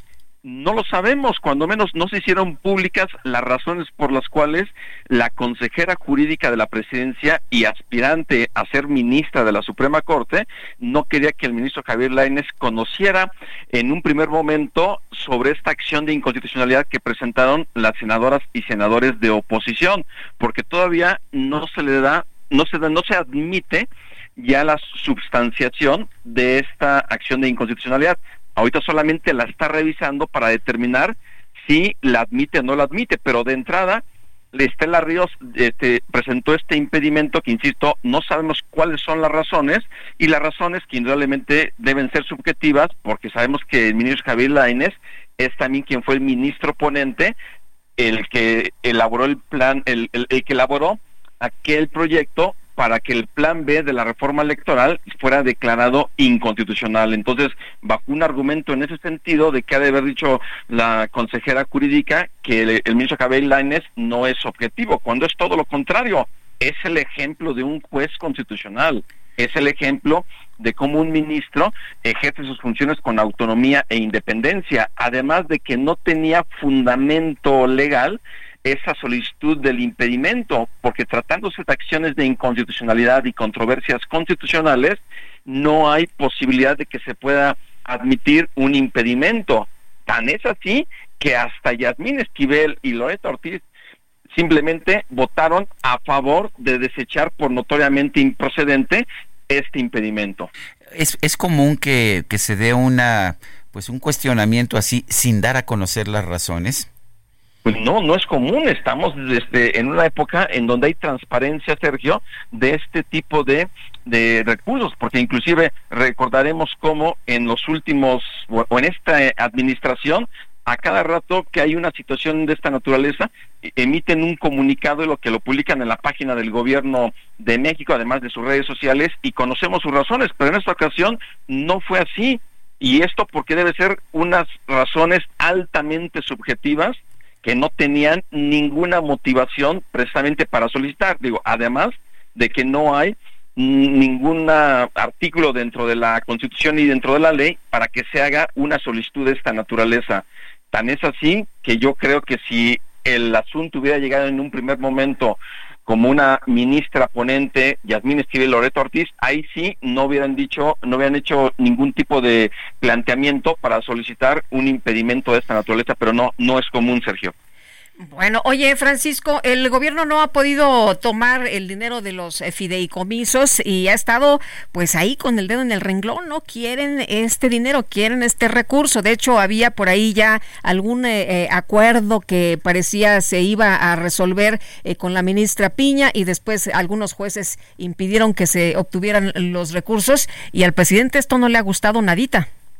Pues no le ha gustado nadita, pero esto es la, famosa narrativa de ataques al Poder Judicial de la Federación. Nada más están buscando motivos como este del impedimento, como este también de insistir en, en utilizar estos recursos de los fideicomisos, porque no se puede hacer uso, porque aunque no hubiera un amparo, están etiquetados dentro de la ley orgánica del Poder Judicial de la Federación, en, el, en uno de los artículos transitorios de esta reforma que eliminó los fideicomisos. Ahí claramente se dice que ese dinero, además de que se, van a, se va a establecer un plazo de 120 días hábiles, ese dinero, de 120 días hábiles para que se extingan ya los fideicomisos y ese dinero se va a enviar a la tesorería y la tesorería Hacienda para el cumplimiento de los programas del Plan Nacional de Desarrollo.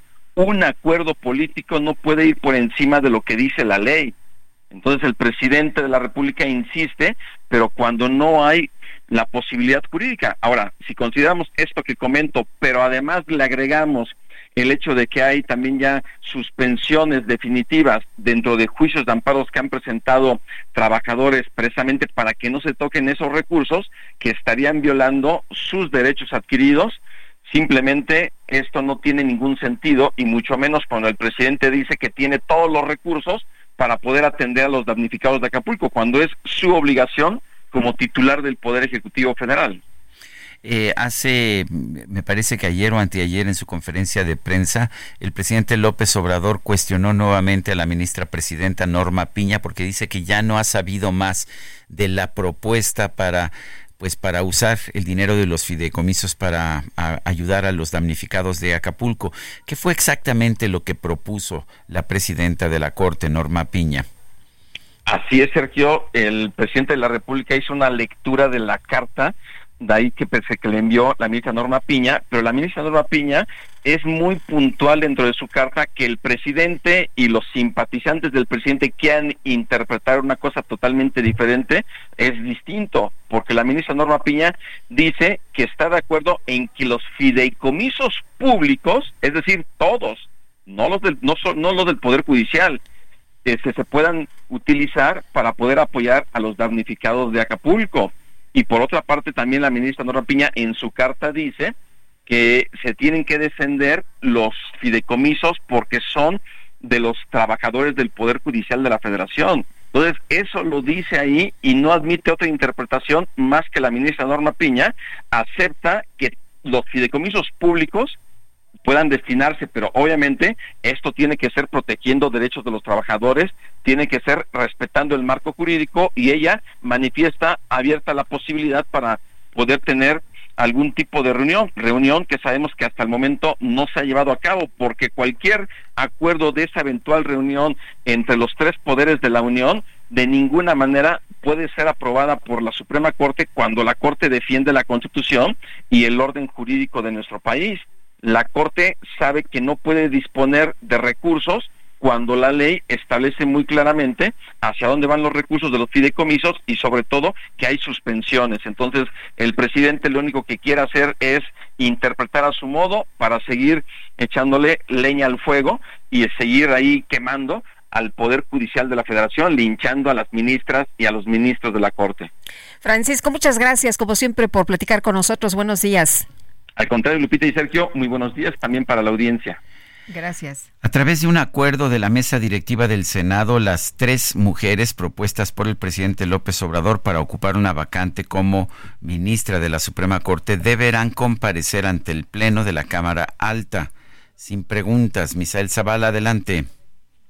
Muy buenos días, Sergio. Buenos días, Lupita. Efectivamente, Sergio, ayer el Pleno del Senado de la República aprobó un acuerdo firmado por todas las por las eh, fuerzas políticas de la Cámara Alta, donde las tres mujeres propuestas por el Ejecutivo Federal para ocupar una vacante como ministra de la Suprema Corte deberán comparecer ante el Pleno del Senado de la República, donde no habrá opción a los senadores para que cuestionen a las propuestas. A través de un acuerdo eh, firmado por Morena, PAN, PRI, Movimiento Ciudadano y otras fuerzas, se estableció el procedimiento para la elección de una ministra de la Corte donde además de comparecer ante la Comisión de Justicia, también lo harán ante el total de los senadores que conformen el Pleno. Las, las propuestas eh, darán una exposición máxima de 20 minutos cada una ante el Pleno Senatorial y durante dichas exposiciones no habrá lugar a preguntas o debates con ninguno de los grupos parlamentarios. Una vez realizadas las exposiciones se llevará a cabo la votación para elegir a quien ocupará el cargo de ministra de la Suprema Corte de Justicia de la Nación. La elección se realizará a través de la votación por cédula de cada uno de los legisladores presentes y quien resulte eh, con el dos, las dos terceras partes de la votación será la próxima ministra. Berta María Alcalde Luján, Lenia Batres Guadarrama y María Estela Ríos González deberán comparecer ante la Comisión de Justicia la próxima semana y en esa misma semana se va a llevar al Pleno del Senado y eh, bueno, se elegirá ya por las dos terceras partes de los senadores esta vacante que dejó Arturo Saldívar eh, pues en este en la Suprema Corte de Justicia de la Nación en caso de que la terna no tenga la aceptación de las dos terceras partes se regresará al Ejecutivo Federal para que el presidente López Obrador pueda enviar una segunda terna y si esta segunda terna no consigue el respaldo de la mayoría de dos terceras partes se volverá a regresar al Ejecutivo Federal pero esta vez será el presidente de la República el que designe, el que designe de manera directa a quien ocupe el lugar de ministra de la Suprema Corte. Sergio Lupita, hasta aquí la información. Misael Zavala, gracias. Son las 8 con 24. Nuestro número de WhatsApp. Mándenos mensajes 55 2010 96 47. Regresamos.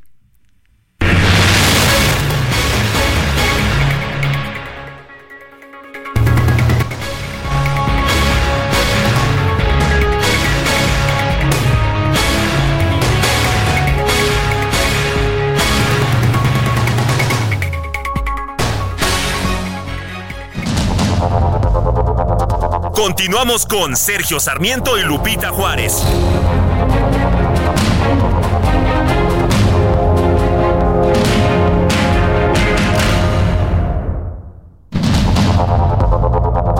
Continuamos con Sergio Sarmiento y Lupita Juárez por el Heraldo Radio.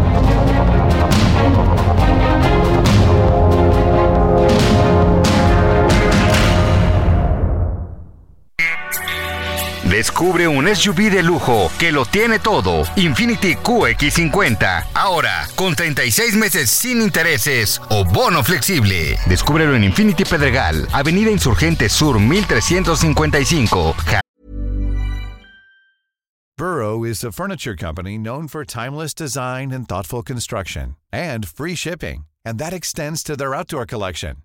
Their outdoor furniture is built to withstand the elements, featuring rust-proof stainless steel hardware, weather-ready teak, and quick-dry foam cushions. For Memorial Day, get 15% off your Burrow purchase at burrow.com slash ACAST and up to 25% off outdoor. That's up to 25% off outdoor furniture at burrow.com slash ACAST. Jardines del Pedregal. Teléfono 5555-285344. Válido del 1 al 30 de noviembre. Cat promedio del 10.4% sin IVA para fines informativos. Consulta www.infinity.mx diagonal promociones.html. Vive un mes lleno de ofertas exclusivas y dinamismo con Ford Escape híbrida. Estrénala a 24 meses sin intereses más seguro promocional. Visita a tu distribuidor Ford más cercano. Consulta términos y condiciones en Ford.mx, vigencia del 1 al 30 de noviembre de 2023.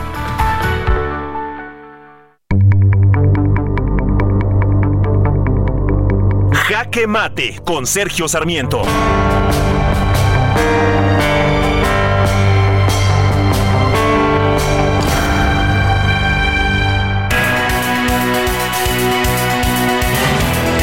Andrés Manuel López Obrador está llevando a cabo su conferencia de prensa en Acapulco.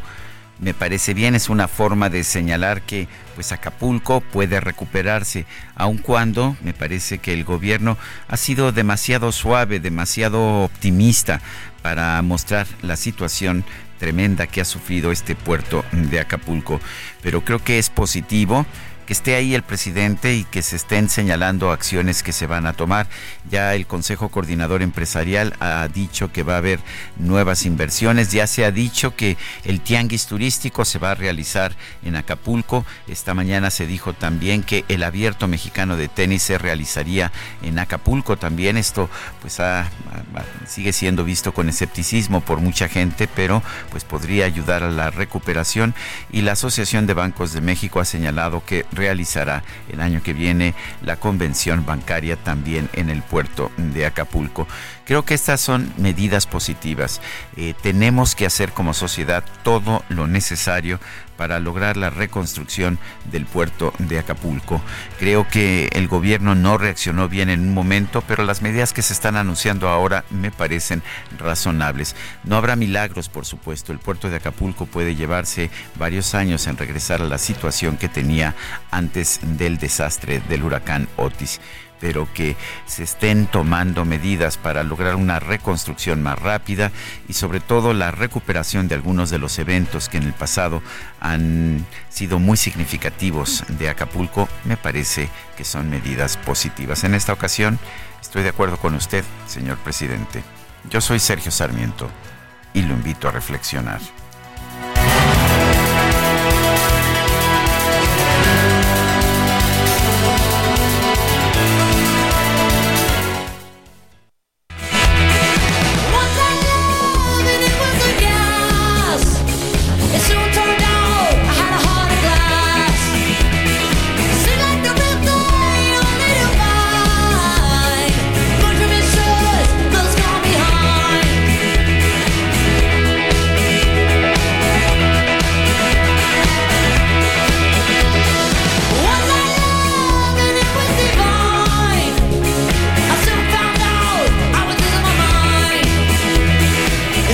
Otra probadita de la música de Miley Cyrus y a propósito Sofía Sarmiento le escuchó y dijo, ah, Miley Cyrus. Bueno, entonces me quedo. entonces me quedo. Bueno, si usted nos está escuchando, le gusta Miley Cyrus, hoy estamos festejando a Miley Cyrus en su cumpleaños, cumple 31 años. Esta canción se llama Heart of Glass, corazón de vidrio.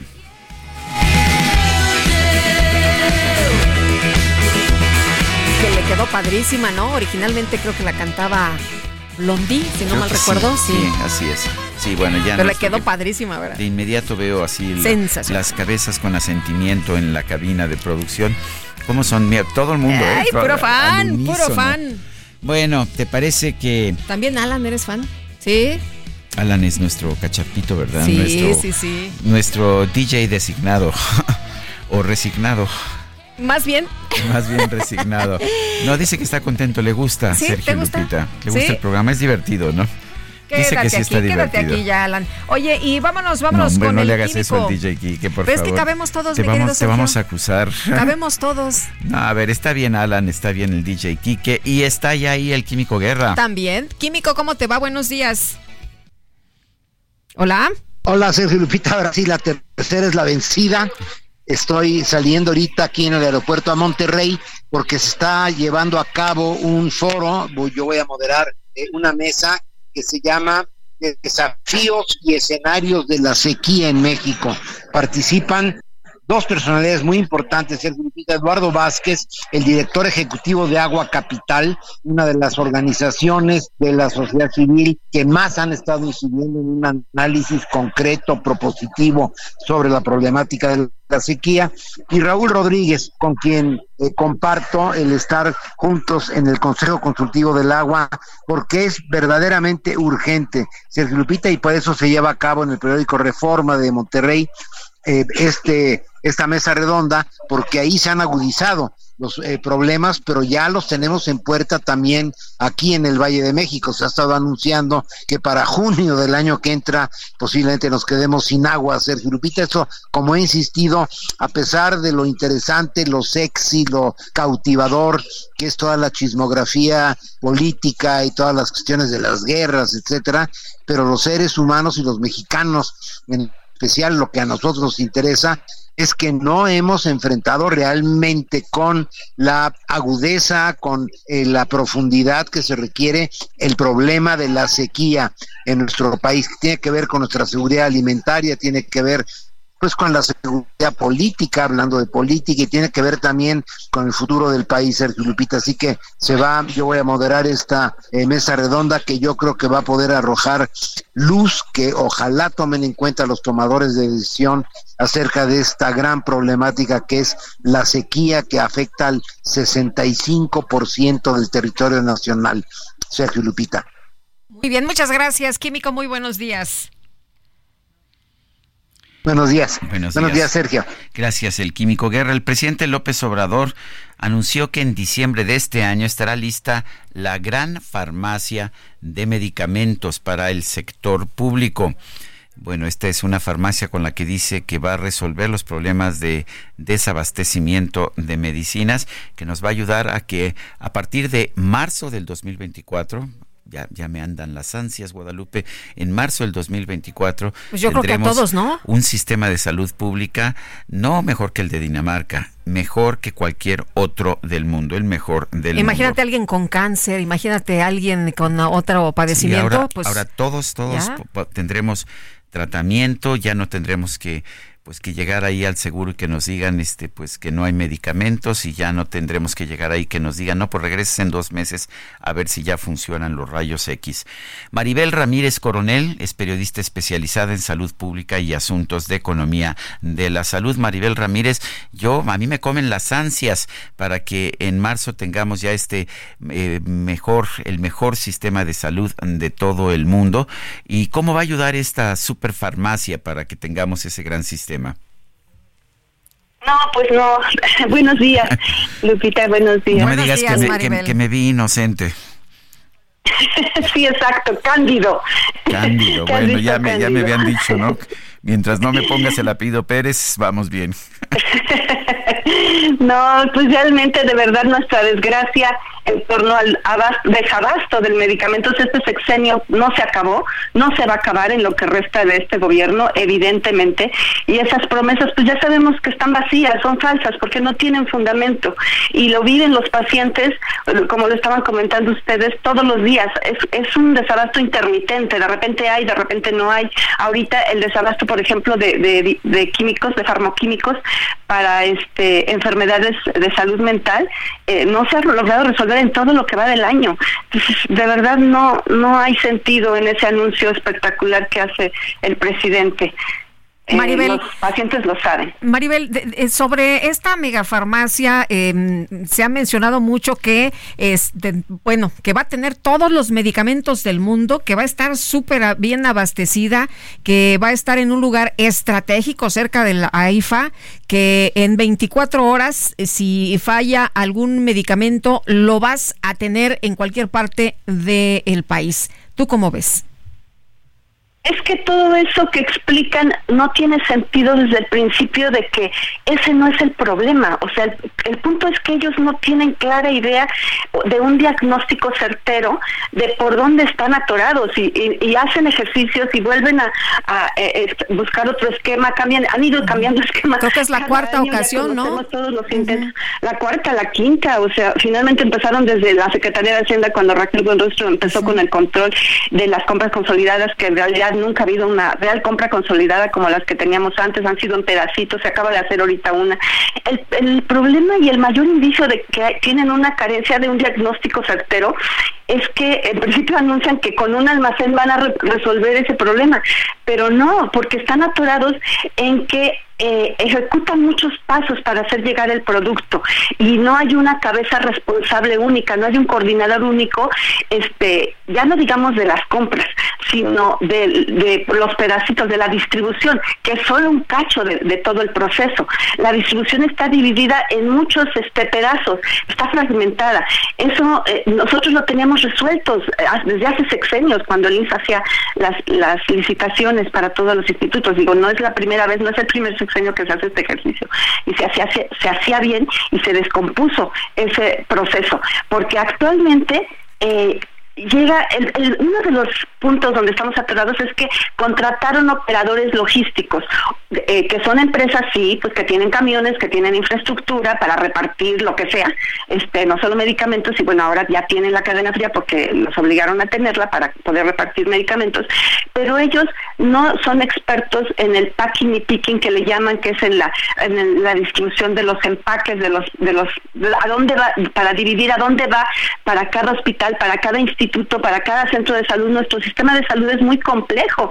Eh, se llegan a, se tienen que comprar entre 1.700 y 1.800 millones de unidades de medicamentos cada año y no se están haciendo en principio esa cantidad de compras. Pero bueno, la parte de los pasos, el proveedor entrega a un operador logístico, es decir, la empresa que se comprometió a venderle al gobierno le entrega en el almacén al operador logístico. Ahí yo creo que es la parte donde quieren resolver un poco, que todos se entreguen en ese almacén que acaban de, anunciar, Pero este, eh, el almacén va a su vez tiene que entregar enviar a los almacenes de cada instituto, a cada uno de los almacenes que el IMSS tiene en cada una de sus regiones, que el ISTE tiene en cada una de las regiones y de los estados, que Sedena tiene también, que Pemex tiene también y que ahora ya no es el INSABI, ahora es el, el IMSS está que supone que va a ser el mismo IMSS, pero eh, ellos se hacen cargo. Entonces, cada instituto se hace cargo y ese es un costo adicional. Pero aparte, el trayecto que hay desde la empresa hasta el almacén, pues también es otro proceso. ¿Quién es el responsable de esos pasos? No se sabe, se supone que cada uno, ¿no? En su pedacito. Es un tránsito demasiado, demasiado largo donde hay muchos responsables y no es como tal una cadena de suministro que todas las empresas lo tienen. Cuando el presidente desde el 2019, porque la primera vez cuando López Obrador habló de una mega distribuidora, en principio lo que anunció fue una mega distribuidora, que es otra cosa. Ahorita ya está hablando de un almacén, un super almacén, que tampoco es la solución. Desde ese entonces, si recuerdan, su primera idea que él se imaginó, porque así lo hizo ver, era que iba a repartir como tan fácil como las refresqueras reparten los refrescos y las papitas, ¿no? Las empresas lo hacen y que iban a llegar a todos los rincones de la... Que, no es nada fácil, ¿eh? Yo conozco los sistemas de distribución de refresqueras y de productoras de golosinas y de botanas y los las redes de distribución son muy profesionales y muy complicadas. Exacto, sí, es todo un, digamos, la logística es muy compleja en cualquier empresa, pero en particular en esas que son tan pulverizados los puntos de, venta donde tienen que llegar, pues es toda una estrategia, en principio una plataforma tecnológica, porque como país la teníamos, el IMSS tiene esa plataforma tecnológica que no se ha estado usando durante todos estos años, este, que lleva cinco años que no se usa. Entonces, actualmente lo hacen de manera rudimentaria, como se ve, porque pues, tampoco no lo explican claramente, pero los distribuidores que saben, o que, con los que luego yo llego a comentar, es que esa es parte de sus carencias, no tienen una plataforma este, de logística bien que, alguien coordine y lleve. Ahora, los que esta, la última compra, por ejemplo, la que acaban de hacer de manera apresurada otra vez, este, fue de parte de la Secretaría de Salud. En los años anteriores, por lo menos el año pasado y el antepasado, había estado haciéndolo el INSABI ahora se supondría que le iba a tocar al Bienestar, ¿no? Porque es el mismo director. Bueno, Alejandro Calderón Aliti, que era el responsable de abasto desabasto en el INSABI, ahora es el, director general del Bienestar. Pues no, no le dejaron a él esta última compra, la está haciendo eh, la Secretaría de Salud, la está convocando y la están haciendo con mucha premura, con semanas así rapidísimo. Entonces los proveedores se entregan, ya la industria se adaptó a ese ritmo apresurado que hacen las licitaciones ¿Y por qué hicieron otra licitación si se supone que hicieron una compra bianual en el 2022? ¿Recuerdan? Anunciaron que iban a comprar todo para 2023 y 2024. Este, pues no lo hicieron completa porque ahorita están haciendo compras eh, en noviembre, cuando las deben empezar a hacer a más tardar en agosto, septiembre, ejecutarlas, pero la planeación llega desde el principio de año. Tenemos un gran problema para el 2024, pero más bien incluso ya ahorita deberían de estar ubicando cómo hacerle hacia el 2025 y no entregar pues este desastre a, los siguientes, ¿no? En los equipos de transición tendrán que ponerse duchos para um, recibir esa parte. De verdad tenemos un serio problema y los pacientes van a seguir sufriendo ese desabasto. No está claro de por dónde con un almacén, un almacenote, una farmaciosota, se va a resolver este, los problemas que tienen. Son muy serios. Bueno, pues ah, yo quiero agradecerle Maribel Ramírez Coronel, periodista especializada en salud pública, esta conversación. Sí, al contrario, Sergio, nada más un, también un detalle importante, permítanme comentarle. Eh, hoy, con todo este proceso fragmentado y, la destrucción que hicieron del sistema de suministro o de distribución de medicamentos en México, que teníamos también armados, han elevado el costo de los medicamentos que adquiere el gobierno. Nos ha, se ha incrementado el costo de los tratamientos. Eso es clarísimo, ya está demostrado. Hay un, un estudio del Instituto Mexicano de la Competitividad que acaba de, de publicar compras públicas ineficientes, medicamentos más caros, y habla, da cifras claras y bueno, otros, otros este, organismos, institutos privados han reportado eso. Y solo por mencionar un ejemplo, por ejemplo, lo que compra el gobierno, el gasto anual promedio por paciente de cáncer o los tratamientos que le dan a los pacientes de cáncer en el IMSS hoy se elevaron de un promedio de 51.683 pesos en que estaban en 2019. En 2019 se eh, eh, compraban ese promedio. Digo, hay precios muy altos y otros que son más bajos, pero ese es el promedio. Hoy, en 2000, más bien en 2022, se adquirieron a casi 67 mil pesos promedio. O sea, eh, más casi cerca de 18 19 pesos, 19 mil pesos promedio por cada tratamiento adquirido de cáncer. O sea, es demasiado y eso nada más es una enfermedad. Por el desorden y como no tienen control, las compras las hacen apresuradas y como pueden, pues eh, hay una ceguera en cómo están comprando y no tienen ellos esos registros. Entonces nos está saliendo muy caro y mucho más caro el caldo que las albóndigas en la compra de medicamentos y ya no digamos el costo social de, la carencia que sufren los, los pacientes.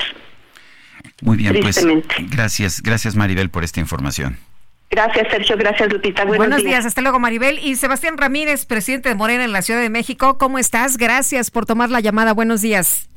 Hola, hola, buenos días. Saludos a todo su auditorio. Gracias, Sebastián. Oye, pues eh, eh, nosotros el día de hoy en el Heraldo publicamos una encuesta junto con Poligrama y bueno, pues se revisa cómo está el tema de la Ciudad de México, la alianza de Morena, el Partido del Trabajo y el Partido Verde Ecologista y encabeza Morena las eh, preferencias. Sebastián, ¿tú cómo estás viendo las cosas en Morena rumbo a las elecciones del 2024? ¿Ya tienen todos los triunfos, ya tienen todo ganado, ya todo en la bolsa? Pues miren, estamos muy contentos, muy optimistas porque este es el tercer día consecutivo que se publican encuestas y en todas Morena eh, tiene una una eh, pues una ventaja importante de más de 15 puntos. Eh, pues y eso siempre es un aliciente. Nosotros lo hemos venido diciendo que Morena va a ganar la Ciudad de México Ahora nuestra tarea es pues convertir en votos, que se traduzca en votos esa intención mayoritaria el próximo mes de mes de junio. Eh, ¿cómo, están viendo las tareas en los próximos en las próximas semanas y en los próximos meses, Sebastián? Pues nosotros eh, ya estamos eh, muy concentrados en el proceso de identificar y de elegir a quienes nos representarán en las alcaldías y los distritos. Eh, yo creo que pues en diciembre ya podremos tener a todas y a todos nuestros precandidatos. Y estamos pues con un esfuerzo y con un trabajo territorial muy intenso. Eh, seguramente a muchos de sus eh, de sus radioescuchas de su audiencia los hemos ido a visitar casa por casa. Nosotros ya estamos yendo a visitar a la gente casa por casa para convencerla y tenemos una meta de lograr más de 3.5 millones de votos aquí en la ciudad. Es que es una meta ambiciosa, pero estamos haciendo todo para lograrlo. Eh, Sebastián, ¿cuál va a ser el trabajo de aquí en adelante en la Ciudad de México para Morena y para los aliados? Que tiene que ver con, con organización. Ustedes saben que en una eh, en una elección tienen que participar miles de personas se tienen que construir estructuras muy grandes eh, y es un trabajo de, de mucho eh, pues este tema de ir y visitar a la gente en eso se basa Morena. Nuestra principal estrategia es ir y visitar casa por casa a la gente tener una conversación con la gente convencerla y pues y pedirle que sigamos con la transformación en 2024 eh, la oposición ah, señala que pues que en 2021 la ciudad quedó dividida con un poniente de oposición y un oriente eh, cargado hacia Morena. Eh, ¿Se va a mantener esa situación o puede cambiar? Pues mira, Sergio, yo creo que una de nuestras ventajas es que la oposición se quedó, ¿cómo decirlo?, engolosinada con el resultado del 2021. Nosotros lo hemos reconocido, no fue un buen resultado para nosotros, no nos gustó y nos pusimos a trabajar para cambiar, para resolverlo. Yo, con mucho respeto, creo que ellos eh, hicieron una lectura facilona, creyeron que el resultado del 2021 automáticamente se iba a reproducir en 2024 y digamos que se echaron un poco a la maca. Eh, yo creo que ya no es, son las mismas condiciones, hoy mismo lo, lo muestra la, la, encuesta que ustedes publican el día de hoy. Y, bueno, nada más es ver las últimas dos semanas lo que ha sido para, para el inicio de la precampaña de Santiago Taboada, una candidatura completamente marcada por el tema del cártel inmobiliario, por la corrupción inmobiliaria, eh, desgajamientos sistemáticos, ¿no? el conflicto con Adrián Robalcaba, con el PRI, el desgajamiento del PRD con Víctor Hugo Lobo. Eh, entonces, pues yo creo que eh, los resultados electorales nunca son automáticos, nunca hay que ser soberbio me parece que han pecado de eso. Muy bien, Sebastián, muchas gracias por platicar con nosotros. Buenos días. Muy buen día y gracias por el espacio. Bueno, y se están concluyendo los conteos de voto en los Países Bajos y por primera vez un líder de la ultraderecha, Kert Wilders, gana en unas elecciones en unas elecciones holandesas. Esto ocurrió ayer, ayer miércoles. Es un, es un triunfo importante. Sin embargo, Wilders y su partido, el Partido de la Libertad, tendrán 37 escaños en el Parlamento, duplican su total, pero no tendrán el número suficiente para formar gobierno. Hasta este momento todos los demás partidos eh, se niegan a formar ah, gobierno con el Partido de la Libertad de, de Wilders, quien tiene 60 años y ha sido miembro del Parlamento desde 1998. Ha sido un crítico severo de, de la población islámica en los Países Bajos. Dice que él restringiría de manera importante el tsunami de asilo y dice que los holandeses, los neerlandeses deben recuperar su país. Esas son las posiciones de Gert Wilders, quien ha ganado las elecciones o, ha llevado a su partido, el Partido de la Libertad, al primer lugar para formar gobierno. Sin embargo, tendría que hacer una coalición con algún otro partido y no hay ninguna indicación de que alguno de los otros partidos quiera hacer una coalición con ellos. Son las 8 de la mañana con 54 minutos. Nuestro número de WhatsApp es el 55 2010 96 47. Regresamos.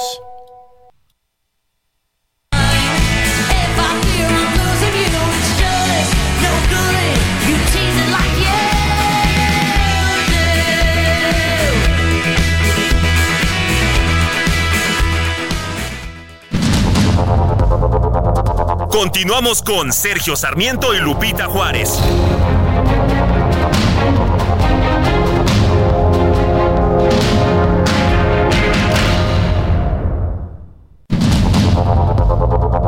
Continuamos con Sergio Sarmiento y Lupita Juárez por el Heraldo Radio.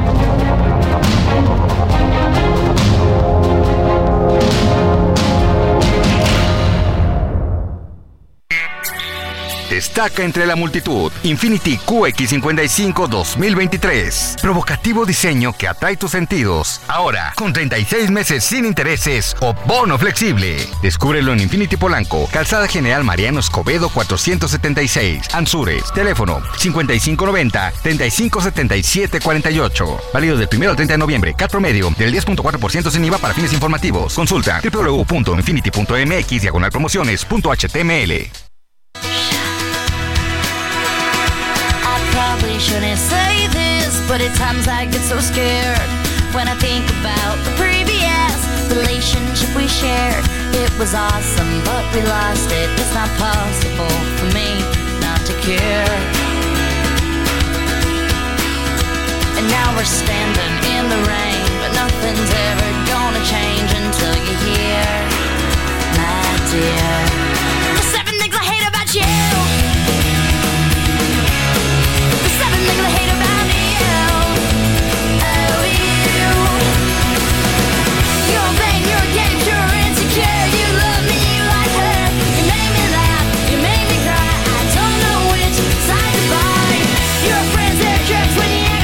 Seven Things, siete cosas. Siete cosas. Estamos escuchando a Miley Cyrus el día de su cumpleaños número 31.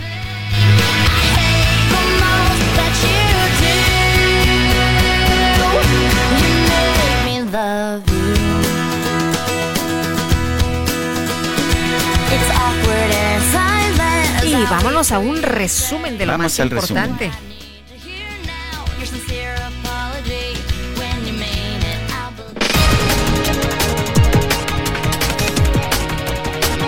Esta mañana, trabajadores del Hotel Elcano y familiares de personas desaparecidas tras el paso del huracán Otis se manifiestan las afueras de la décima segunda región naval armada de México en Acapulco, Guerrero, donde se lleva a cabo la conferencia de prensa del presidente López Obrador.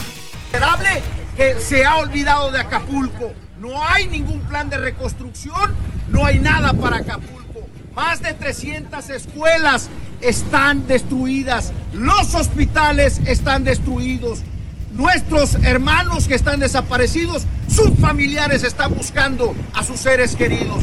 Los invitamos, aquí vamos a estar convocando a todos los acapulqueños a que vengan a sumarse a esta protesta para que juntos levantemos la voz. Ya basta de indolencia, ya basta de insensibilidad. Acapulco necesita un verdadero plan de reconstrucción. Durante la conferencia de prensa matutina, la gobernadora del estado de Guerrero, Evelyn Salgado, actualizó a 50 la cifra de personas fallecidas tras el paso de Otis en Acapulco y Coyuca de Benítez. Eh, según las cifras oficiales de la Fiscalía General del Estado, de 50 personas. También mantenemos el esfuerzo incansable para la localización de 30 personas que continúan en calidad de desaparecidas y para lo cual se lleva a cabo un esfuerzo conjunto y coordinado de todas las autoridades para lograrlo.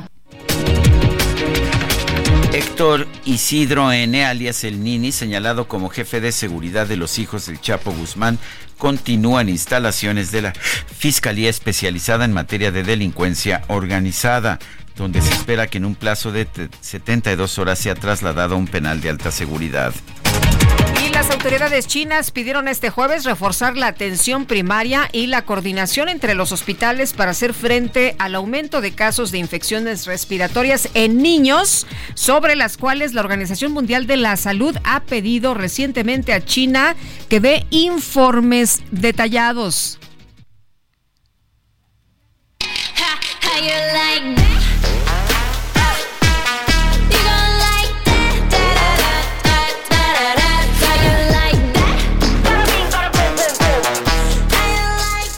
Las integrantes de la banda de K-pop Blackpink recibieron un homenaje y distintivos por parte del rey Carlos III de Inglaterra por su labor en la sensibilización sobre los efectos del cambio climático. Las cantantes Jenny, Jisoo y Lisa fueron nombradas por el rey como integrantes honorarias de la Orden del Imperio Británico mientras que Rose también fue condecorada, aunque no fue clasificada como honoraria por su doble nacionalidad neozelandesa.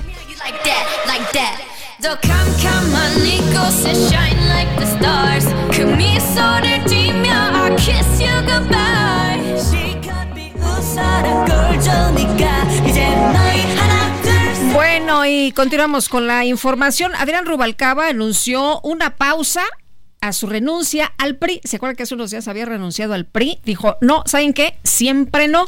Voy a hacer una pausa. En tanto no se resuelve un juicio que interpuso ante el Tribunal Electoral de la Ciudad de México contra el proceso interno de oposición por la candidatura a la jefatura de gobierno. Y cuéntanos, Frida Valencia. ¿Qué tal, Sergio Lupita? Los saludo con muchísimo gusto y les comento que tras la designación de Santiago Taboada como el abanderado del Frente Amplio por México, que involucra a los partidos PAN, PRI y PRD, el alcalde de Coajimalpa, Adrián Rubalcaba, quien también era un aspirante a competir por esta jefatura de gobierno a nombre del FAM, interpuso un juicio para que se respeten sus derechos electorales y con ello se pueda pausar el proceso de precampañas del FAM hasta que lo hagan parte del ejercicio electoral o en su defecto le expliquen las razones que tuvieron para no contemplarlo. En conferencia, el aún priista afirmó que en caso de que Tabuada Cortina continúe con la precampaña, los miembros de la alianza se harán acreedores a sanciones. No obstante, indicó que mientras se respete la democracia, Coajimalpa será un espacio abierto a todas las opiniones políticas. Ante ello afirmó que para no defraudar a la militancia que lo apoya, se va a mantener en el PRI, además de que únicamente como miembro de este partido podrá hacer válidos sus derechos electorales. A la par, hizo un llamado a Xochitl Galvez para defender la democracia y permitirle abanderar el partido en el proceso. Por ello, llamó a Xochitl a no ser parte del dedazo y a manifestarse en contra de esta determinación. Respecto al dirigente nacional del PRI, Alejandro Moreno, Rubalcaba Suárez afirmó que el partido es mucho más que Alito, por lo que invitó a la militancia a crear nuevos espacios para que el partido recupere su grandeza. Asimismo, desmintió que su intención sea la de militar en otro grupo político, no obstante aseguró que es injusto que no se le haya contemplado en las llamadas negociaciones para elegir al abanderado de la alianza. Es así que afirmó que tanto el PRI capitalino como el PRI nacional ya fueron notificados sobre el juicio y está a la espera de una respuesta. Al cumplir su último día de licencia, el alcalde aseveró que volverá a Coajimalpa para también cumplir con estas responsabilidades que tiene, sin embargo admitió que seguirá buscando ser parte del proceso electoral capitalino y con ello lograr una oportunidad para competir por la jefatura de gobierno. Esa sería mi información hasta el momento, seguimos reportando. Gracias Frida, buenos días. Tenemos en la línea telefónica a Clara Brugada y es precandidata de Morena, el Partido del Trabajo y el Partido Verde a la jefatura de gobierno de la Ciudad de México. Clara Brugada, gracias por tomar nuestra llamada. Hola, buen día Sergio, buen día Lupita. Buenos días. Aquí estamos saludando a todo al autorio de ustedes. Clara, apenas empieza la precampaña, pero pues ya las encuestas la colocan en primer lugar en las preferencias del electorado, eso es lo que pues señalan varias encuestas incluidas las nuestras. ¿Qué opina y cuáles son los riesgos de empezar tan adelante? Bueno, eh, primero pues me da muchísimo gusto que que desde el inicio tengamos una pues una respuesta de la ciudadanía muy importante. Sí, hay varias encuestas que nos colocan más de 30 puntos arriba de nuestros contrincantes y en otras eh, menos, pero siempre arriba. Por un lado, que demuestran el sentir de la población, el sentir de la ciudad, la manera de cómo viene el próximo año es muy importante. Esto a nosotros como eh, esta alianza de la cuarta transformación nos obliga a trabajar mucho. Podemos seguir creciendo. Yo creo que, que vamos a seguir creciendo, que vamos a ganar las alcaldías, eh, en algunas la diferencia en la encuesta de ustedes pues es mínima, en otras de plano ya nos dan la victoria, pero yo eh, creo que vamos a tener muy buen resultado en el 24. Nos anima mucho para seguir creciendo, para no dejar que caiga y sobre todo porque estamos arrancando, apenas estamos en el proceso de precampaña formal. Eso para mí significa eh, el gran contacto con la ciudadanía, porque necesitamos a los empresarios, a los comerciantes, a las eh, personas mayores, a las mujeres, a los jóvenes, a los ambientalistas, a los animalistas, para que podamos construir una gran agenda para la campaña que viene y este momento se trata de eso, de encuentros participativos. Yo arranqué el día de ayer públicamente en eventos, los estamos haciendo diferente, Sergio y Lupita. Generalmente llegan, llegamos los candidatos, hablamos y adiós, y ahora estamos escuchando a la gente creo que tenemos oídos para el corazón del pueblo y a mí me gusta mucho escuchar a la población, su problemática, qué le duele a esa colonia, a esos lugares, a esas zonas, qué propuestas tiene la ciudadanía. Así que estamos en el proceso de escuchar a los ciudadanos, de decirles que vamos a tomar sus propuestas, sus necesidades eh, transformadas en una gran agenda de desarrollo para esta ciudad. Esta ciudad tiene muchos avances gracias a Claudia Sheinbaum y queremos profundizarlos, queremos profundizarlos mucho y queremos que esta ciudad sea una ciudad vibrante, una ciudad eh, con economía diversa, fortalecida.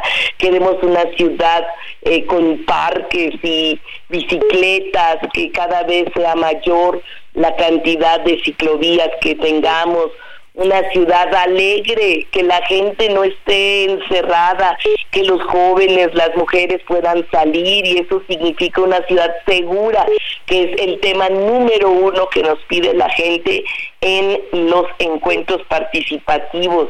Y para ello vamos a profundizar el modelo que, que dejó la doctora Claudia Sheinbaum, que está llevando a cabo ahora Martí Batres, y vamos a continuar con ese modelo profundizarlo para que la ciudadanía pueda tener todas las condiciones de un buen desarrollo en esta ciudad. por lo pronto, por lo pronto, Clara, eh, lo que lo que se menciona es que lograrían recuperarse dos demarcaciones, ¿no? Que en 2021 pasaron a la oposición eh, y, bueno sería Azcapotzalco y Tlalpan y Magdalena Contreras, pues habría un empate técnico. Nos hablas de esta ciudad que, que quieres, esta ciudad que eh, pues estás planteando que pues suena muy muy bien de acuerdo con lo que la gente te, te está señalando que es lo que le duele eh, pero ¿cómo, ¿cómo se lograría el avance en las otras demarcaciones?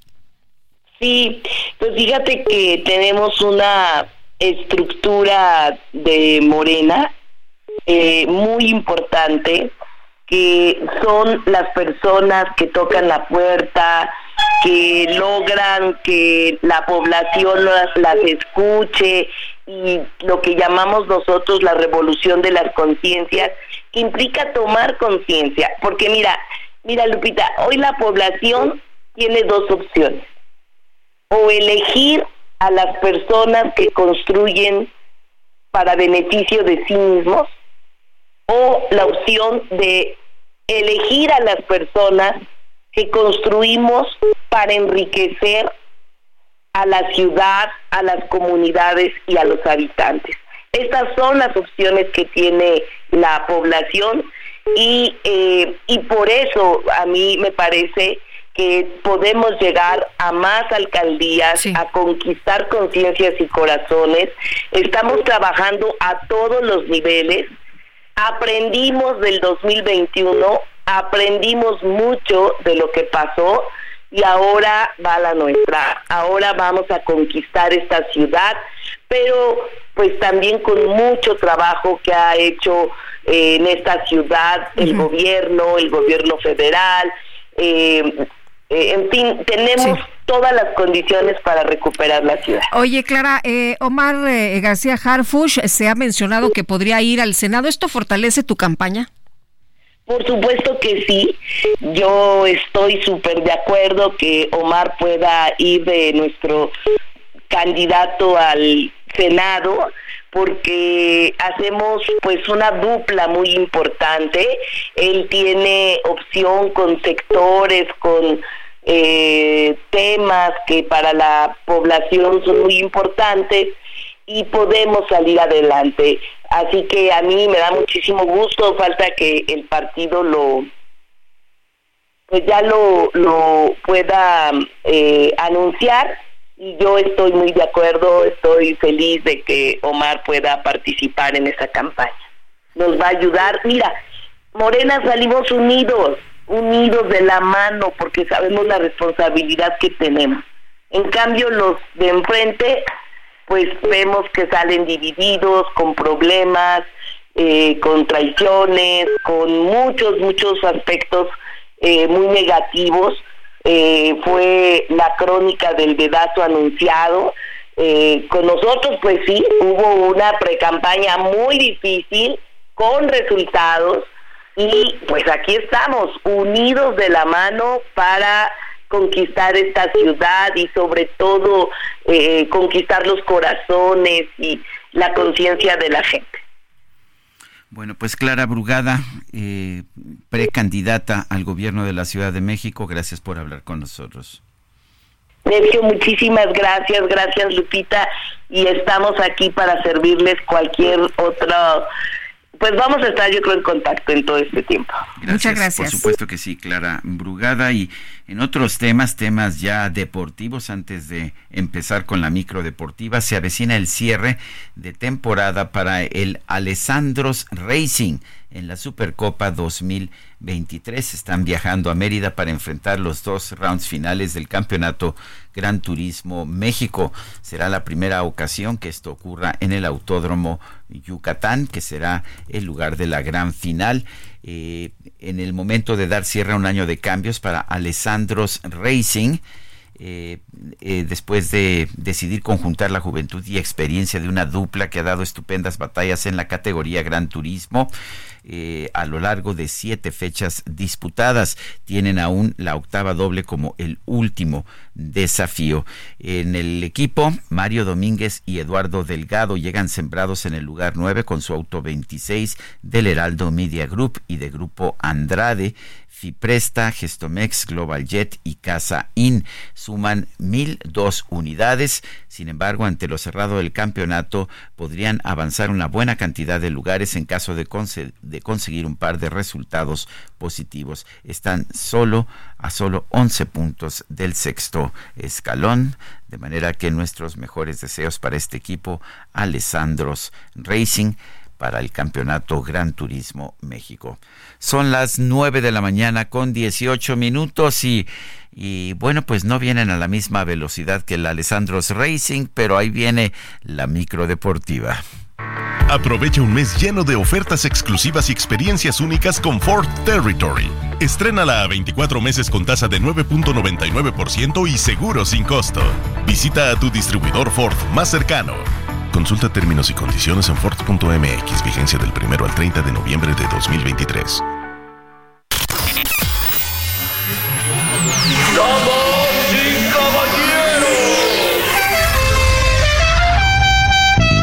La micro deportiva.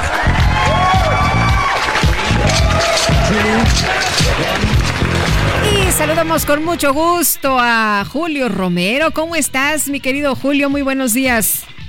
Muy bien, mi querida Lupita, Sergio, amigos del Heraldo, qué placer saludarles. Sí, no nos vamos a la misma velocidad. A nosotros tenemos roto el alerón. Ah, pues este, ya sabía yo que había alguna excusa buena. Sí, y entonces el trabajo en los pits ha sido bastante lento, pero bastante lento.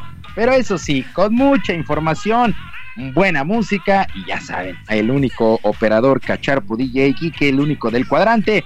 Y arrancamos con información del fútbol mexicano. E, en este momento reemplazado por Alan, nuestro Cacharpito sustituto. Ay, Cacharpito. Bueno, le mandamos saludos al, entonces al rector de la Universidad Autónoma Cacharpiana de México, porque pues ha hecho, ha hecho una buena escuela. Así es que con el Cacharpito nos vamos a la información. El día de hoy se pone en marcha el famoso play-in del torneo de apertura. El equipo de San Luis estará enfrentando a los Esmeraldas de León. El duelo arranca a las 7 de la noche.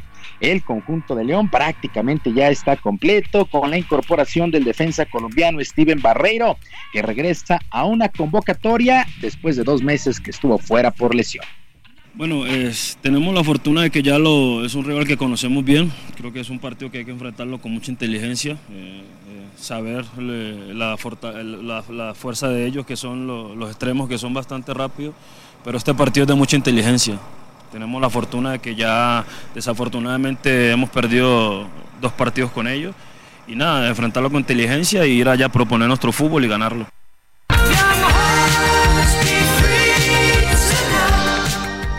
El ganador de este duelo de San Luis contra León pasa de manera directa a la liguilla como séptimo lugar y el perdedor enfrentará al ganador del duelo entre Santos Laguna y el conjunto de Mazatlán FC. Santos y Mazatlán arrancarán su duelo a las 9 de la noche con 10 minutos. El que pierda este compromiso sí queda eliminado de manera definitiva. Mientras tanto, en la Liga de Expansión se juegan las semifinales y por lo pronto en la ida Ayer en su casa, aquí en Ciudad de los Deportes, los Potros de Hierro del Atlante se impusieron 3 por 1 a los Leones Negros de la UDG. Una buena ventaja para el equipo azulgrana para la vuelta. Y el día de hoy, Mineros de Zacatecas estarán enfrentando a Cancún FC. el duelo a las 20 horas.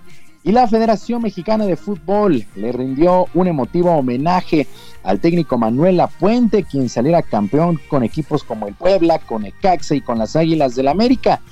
estratega de 79 años de edad no tuvo más palabras que de agradecimiento. Qué barbaridad, qué emoción me da, de veras, se lo juro. Y ya si lloro, pues ni modo, no, me, vale el sorbete. Eh, pero se los agradezco mucho, de veras.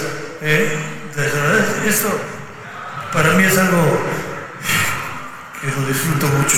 Se los agradezco mucho, de veras, de todo corazón, de todo corazón. Muy agradable, muy, muy bonito.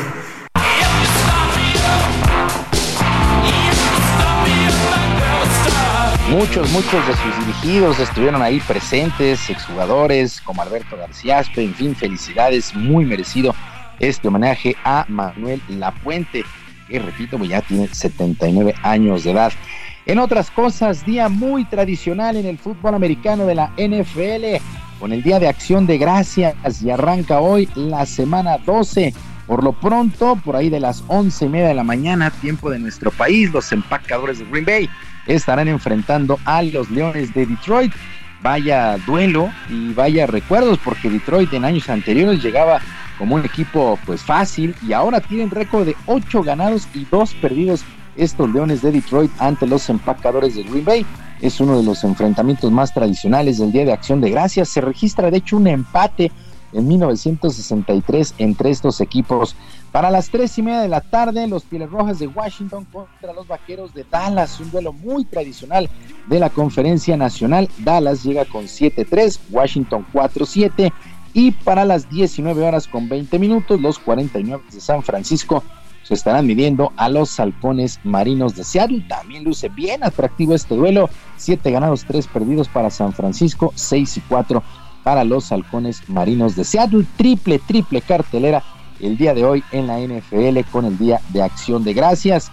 Y también el día de hoy llega a su fin la primera vuelta de la temporada en el béisbol de la Liga Mexicana del Pacífico. Por lo pronto, los algodoneros de Guasave aseguraron el primer lugar del standing y los 10 puntos, situación que tiene muy contento y agradecido al manager Oscar Robles. Ahora, como dices, en la primera vuelta logramos los, los ansiados 10 puntos, que es el primer lugar, ¿no? Y pues eso casi, casi te garantiza ya el, el estar en... Muy bien. Bueno, Guasave, Guasave, Guasave, líder del standing. Sergio Lupita, la información deportiva el día de hoy. Gracias, Julio. Muy buenos días. Saludos para todos. Vamos a una pausa y regresamos.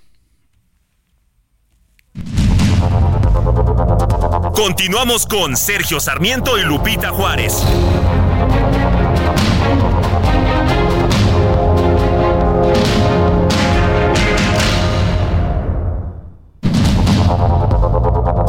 Continuamos con Sergio Sarmiento y Lupita Juárez por el Heraldo Radio.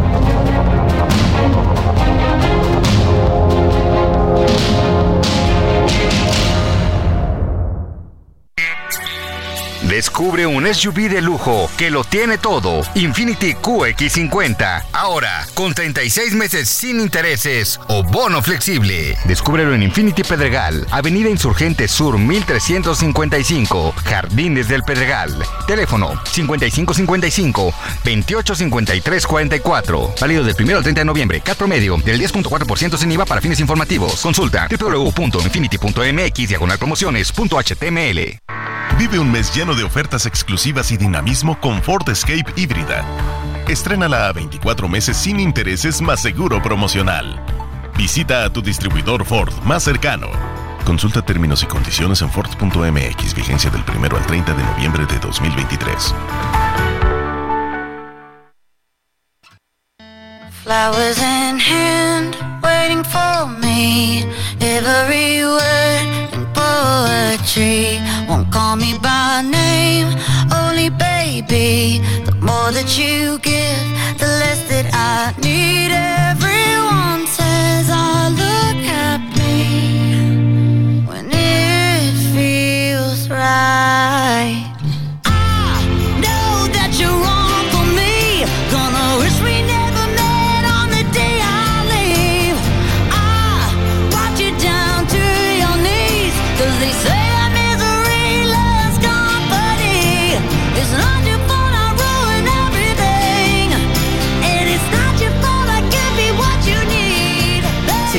Escuchando a Miley Cyrus. Esto es Angels Like You.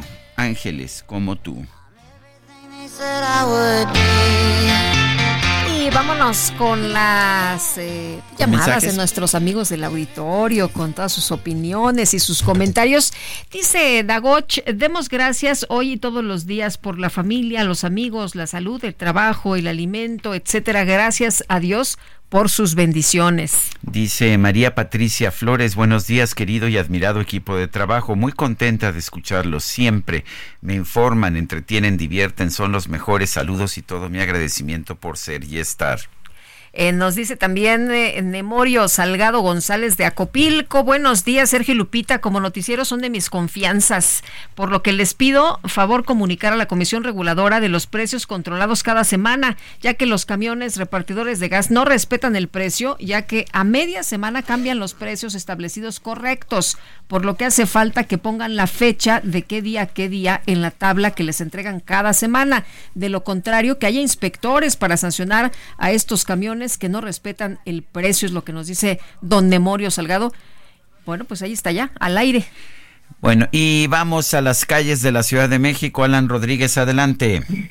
Lupita, Sergio, amigos, muy buenos días. Esta mañana Avenida Paseo de la Reforma presenta severos asentamientos para todas las personas que dejan atrás la zona del eje 2 norte y se dirigen con rumbo hacia el perímetro de Avenida Hidalgo. En este punto tenemos un importante dispositivo de seguridad por parte de elementos de tránsito de la Secretaría de Seguridad Ciudadana, quienes están deteniendo vehículos que están circulando de manera ilegal por el carril confinado del Metrobús para que todas las personas tomen en consideración y eviten caer en esta falta al reglamento de tránsito. En el sentido contrario, la circulación es constante a partir de la zona de Avenida Violeta hasta el cruce con el eje 2 Norte Eulalia Guzmán. Tómelo en consideración. Muchas gracias, Alan. Estamos al pendiente. Buen día. Israel Lorenzana, ¿qué tal? ¿Qué nos tienes? Lupita, muy buenos días. Sergio, un gusto saludarles esta mañana. Pues fíjense que hay muchos contratiempos el día de hoy en materia del metro y es que en la estación San Joaquín han evacuado a 500 personas por una falla en el modo de conducción de la línea 7. Ya para estos momentos comienza a restablecerse el servicio, pero bueno, pues ha generado un caos en esta línea 7 del metro también, en la estación Tacuba de la línea 2. Aquí también hubo contratiempos, un objeto cayó a las vías y hubo necesidad de detener el servicio por más de media hora. Ya para estos momentos también se ha restablecido, pero por supuesto es un llamado a tiempo para los usuarios de este servicio de sistema de transporte colectivo metro para que salgan con minutos de anticipación si van a utilizar estas dos líneas, la línea 2 y la línea 7. Pues Sergio Lupita, la información que les tengo. Bueno, Israel, pues que ha sido un relajo toda la mañana, ¿no? Hemos estado viendo eh, algunas imágenes que nos envían nuestros eh, amigos del auditorio y la verdad está para llorar. Sí, Lupita, fíjate que muchos contratiempos y precisamente en la hora pico, donde hay más personas, más usuarios en el sistema de transporte colectivo, bueno, pues se registraron estos incidentes. Gracias, Israel, muy buenos días. Hasta luego, buen día. Hasta luego. Y también nos dice eh, Andrés Castuera, terrible la situación para las personas con discapacidad en la nueva línea 1. Los accesos a los elevadores para personas con discapacidad están bloqueados en la estación San Lázaro. 9 de la mañana con 35 minutos. El presidente electo de Argentina, Javier Milei, se reunió este martes con el mandatario Alberto Fernández en la residencia presidencial allá en los suburbios de Buenos Aires. Inicia la transición y ya algunos sindicatos han empezado a decir que no aceptarán las reformas que pudiera tratar de aplicar Javier Milei. En la línea telefónica, Agustín Antonetti, director del Latin American Watch de la Fundación Libertad de Argentina y la Fundación Internacional para la Libertad. Agustín, gracias por tomar nuestra llamada. Uno, ¿cómo estás viendo o cómo, cómo avalas, cómo consideras este triunfo de Javier Milei y qué tan fácil va a ser para él o tan difícil aplicar sus políticas? ¿Qué tal? Buenos días. Bueno, realmente en principio esperanzador para muchos jóvenes. Hay que recordar que la gran mayoría de los jóvenes votaron masivamente por, por mi ley, por este cambio. Y bien como lo decías, se viene un año que va a ser muy duro para el primer, para el gobierno de Javier Milei. Este primer año es casi decisivo. En primer lugar, porque el gobierno saliente deja casi una bomba, una bomba nuclear, podríamos decir, económica en lo que tiene que ver con la inflación hay mucha inflación reprimida que lo que va a buscar este primer gobierno de, de Milei en este primer año es tratar de, de liberarla. Y eso va a producir sin duda eh, grandes números de inflación, por lo menos estos primeros 12 meses.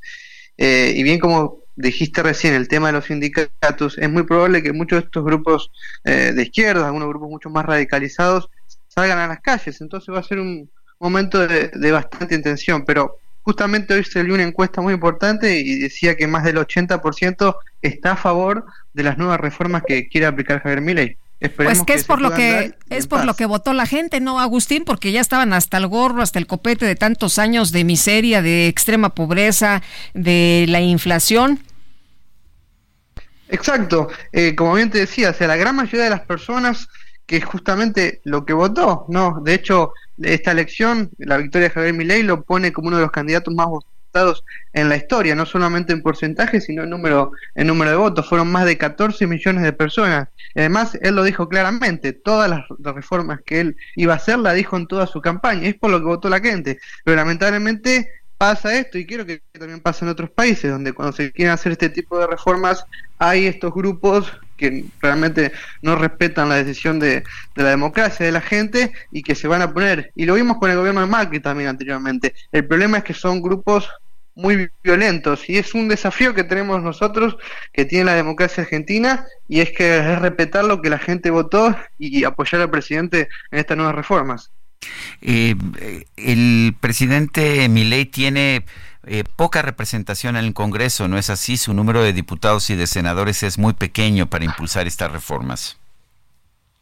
Sí, así es, pero bueno, también van a, van a contar con lo que es Juntos por el Cambio, que es otro partido de oposición, que es el partido justamente de- del expresidente Mauricio Macri, de Patricia Bullrich. Por suerte va a contar con ese con ese apoyo opositor y además justamente ayer 10 gobernadores que son justamente los gobernadores de Juntos por el Cambio sacaron un, fuerte comunicado diciendo que van a apoyar eh, las reformas y van a intentar darle gobernabilidad a este nuevo gobierno de Javier Milei. Eso es positivo porque, como bien decís vos, eh, va a ser necesario el apoyo del Congreso para dar, eh, eh, para dar el, el ok a estas reformas y que se puedan dar. Agustín, eh, ¿qué piensas de la reacción del presidente López Obrador eh, con respecto al triunfo de Milei? No, bueno, vergonzoso. Realmente es vergonzoso lo de López Obrador. No, es que ni siquiera prácticamente a la altura de, de dictadores como Maduro, porque los únicos que han reaccionado de esa forma, creo que López Obrador es el único presidente democrático y quizás Petro que han reaccionado de una forma completamente infantil, o sea, eh, sin, sin ningún tipo de diplomacia. Acá los medios argentinos estaban impactados porque no podían creer que un presidente de un país tan importante como México había reaccionado de esa forma. Eh, no, realmente no podemos creer y no, no, no, tuvimos ningún tipo de reacción eh, similar. Además, no solamente cuando ganó, sino antes vieron que él es un presidente que supuestamente no interviene en los asuntos de otros países, salvo cuando es Cuba, Venezuela, Nicaragua y se los derechos humanos, él ha intervenido en todos los demás países. Eh, la verdad que es una lástima, pero yo creo que obviamente el, el nuevo gobierno argentino va a intentar tener buenas relaciones con el gobierno de México, pero esperemos que el gobierno de México, especialmente López Obrador, esté a la altura de un presidente de un país tan importante como, como es el suyo. Eh, he estado viendo que Javier Milei está proponiendo privatizar muchas de las empresas o todas las empresas del Estado, la mayoría de las cuales tengo entendido pierden dinero. Estaba viendo el caso de Aerolíneas Argentinas, que dijo que se lo podría dar de hecho a los trabajadores, a los pilotos, a los sobrecargos. Eh, lo que estoy viendo es que en 2022 Aerolíneas Argentinas registró su mejor resultado operativo en los últimos 14 años, pero esto fue una pérdida de 247 millones de dólares y que todos los años registra cientos de millones de dólares en pérdidas. Eh, ¿qué, ¿Qué opinas de esa situación? Bueno, ese es un gran problema que tenemos no solamente con aerolíneas, sino con, con muchísimas empresas que tiene el Estado que tienen un déficit gigantesco. Eh, bien lo decís este caso. En el caso de la aerolínea argentina, una de las cosas que propuso Javier Milei para no privatizarla es, bueno, se la damos a, a los trabajadores de la aerolínea y que ellos puedan administrarla de su forma. Pero el Estado, él lo dijo en varias entrevistas y lo está diciendo ahora, no hay más dinero. no tenemos más dinero para esas cosas. O sea, la plata no alcanza, la estamos pasando muy mal. La pobreza, la inflación, entonces no hay dinero para mantener eso. Además, hay que saber, esto se sabe mucho más en lo local de Argentina, quienes trabajan en esas aerolíneas y en muchas de estas empresas públicas eh, no son trabajadores que realmente han estudiado y dedicado para eso, sino que son en su mayoría militantes eh, políticos. Eh, por ejemplo, Aerolíneas Argentinas es manejada por la Cámpora, que es uno de los grupos más radicales que tiene el kirchnerismo. Entonces son cajas de muchísimo dinero que, ellos tienen. Entonces, no solamente te digo se va a privatizar Aerolíneas Argentinas, sino el caso de los medios públicos, la televisión pública, eh, Radio Nacional, Telam, que durante lo que fue la campaña fueron prácticamente organismos de propaganda del gobierno. Eh, en un lugar que supuestamente tendría que ser eh, plural, abierto para todos, te digo que en las oficinas de, TV Pública, por ejemplo, había carteles de apoyando a Massa. Es un lugar que supuestamente tiene que ser de todos. Y como bien decir, los déficits son gigantescos. Así que obviamente se va a avanzar en esto. Bueno, pues yo quiero agradecerte, Agustín Antonetti, director del Latin American Watch de la Fundación Libertad de Argentina y la Fundación Internacional para la Libertad. Gracias por esta conversación. Muchas gracias. Bueno, el expresidente de los Estados Unidos, Donald Trump, mantuvo una conversación telefónica con el mandatario electo de Argentina, Javier Milei, en la cual manifestó que viajará a Buenos Aires. ¿Para qué? Pues para un encuentro con él. Se quiere reunir con el nuevo. ¿Se quiere tomar la eh, foto? Sí, se quiere tomar la foto, se quiere reunir ahí con con eh, Javier Milei y es que ya se ve, ¿no? Ya se ven las mismas circunstancias Trump. Pero bueno, en la conversación en la medianoche del miércoles, Trump felicitó a Milei por su elección como presidente con 55% de los votos. Tu victoria por semejante diferencia está teniendo impacto mundial, es lo que dijo Trump. Según, según lo que comentó Milei, la llamada y su contenido fue confirmado por la oficina de prensa de Milei en un comunicado en el cual precisó que Trump anticipó que viajará a Buenos Aires precisamente para reunirse con él. Son las 9 de la mañana con 44 minutos. El niño Rodrigo Saldívar clasificó para participar en el torneo Jóvenes Matemáticos de todo el mundo. El torneo será en Bali, en Indonesia. Pero pues, ¿qué cree usted? No hay apoyo para que él pueda realizar ese viaje a representar a México. Eh, quienes lo apoyan están pidiendo ayuda ayuda para recaudar fondos y poder viajar. Rodrigo Saldívar Mauricio, gracias por tomar nuestra llamada. Cuéntanos, en primer lugar, de este torneo de jóvenes matemáticos, eh, cómo lograste entrar a él y, por qué estás teniendo problemas para financiar. Eh, hola, muy buenos días. gracias por eh, la invitación. bueno, recibí, bueno, gané el pase a este a este concurso, a este torneo, gracias a ganar la medalla de oro en, en los concursos anteriores, que son, eh, se llaman SASMO y CIMOC, y al ganar la medalla de oro en, en ambos concursos, me gané el pase a, a la competencia de IGMO, que sería la final de, de este torneo que lleva realizándose todo el año desde los países de Asia.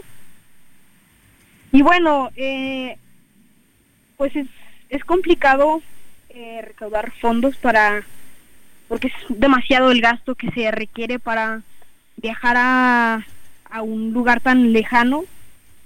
Y pues por ahora, afortunadamente, ya recibimos apoyo con lo de los, con la parte de los vuelos, eh, una parte importante para trasladarnos hacia allá, pero actualmente pues estamos intentando recaudar fondos para pagar nuestros viáticos, que sería hospedaje y comidas. Rodrigo, ¿cuándo es el concurso? El concurso es del día 6 de diciembre al día 11. O sea que ya premia, ¿no? El tiempo. Sí, ya ya se vino el tiempo encima, ya queda muy poco. ¿Qué, qué, qué tipo de apoyos estás pidiendo y cómo se puede poner en contacto la gente contigo para que te puedan respaldar? Bueno, podría ser este eh, apoyo pues económico, que es ya lo último que falta nada más para completar eh, los gastos allá en Indonesia. Se pueden comunicar las personas al teléfono 493-949-2116, que es eh, este teléfono. ¿Nos lo puedes dar otra vez para que la gente pueda tomar nota? Sí, es 493 949-2116. Muy bien, y entonces estás pidiendo en este momento apoyo económico para poder asistir y ya urge, ¿verdad? Sí, ya. Bueno, pues tomamos nota, Rodrigo. Eh, te, te, felicitamos por haber ingresado, por haber logrado entrar a este torneo de jóvenes matemáticos y ojalá que puedas conseguir los fondos para pues poder hacer realidad esta participación. Bueno, pues gracias Rodrigo Saldívar Mauricio, pues un, un joven, un joven matemático mexicano, como siempre, eh, pues estas personas, estos jóvenes en México, estos deportistas, estos matemáticos no reciben apoyo del gobierno y tienen que pues tienen que andar pidiendo mi querido Sergio sí, que los en apoyen. donde pueden. Son las 9 de la mañana con 48 minutos. Vamos a un resumen de la información presidente López Obrador informó que a partir del 29 de noviembre se van a entregar 8 mil pesos por casa allá en Acapulco para limpieza y entre 35 mil a 60 mil pesos para viviendas y locales, dependiendo de los daños. Se van a entregar 8 mil pesos por hogar para limpieza, limpieza.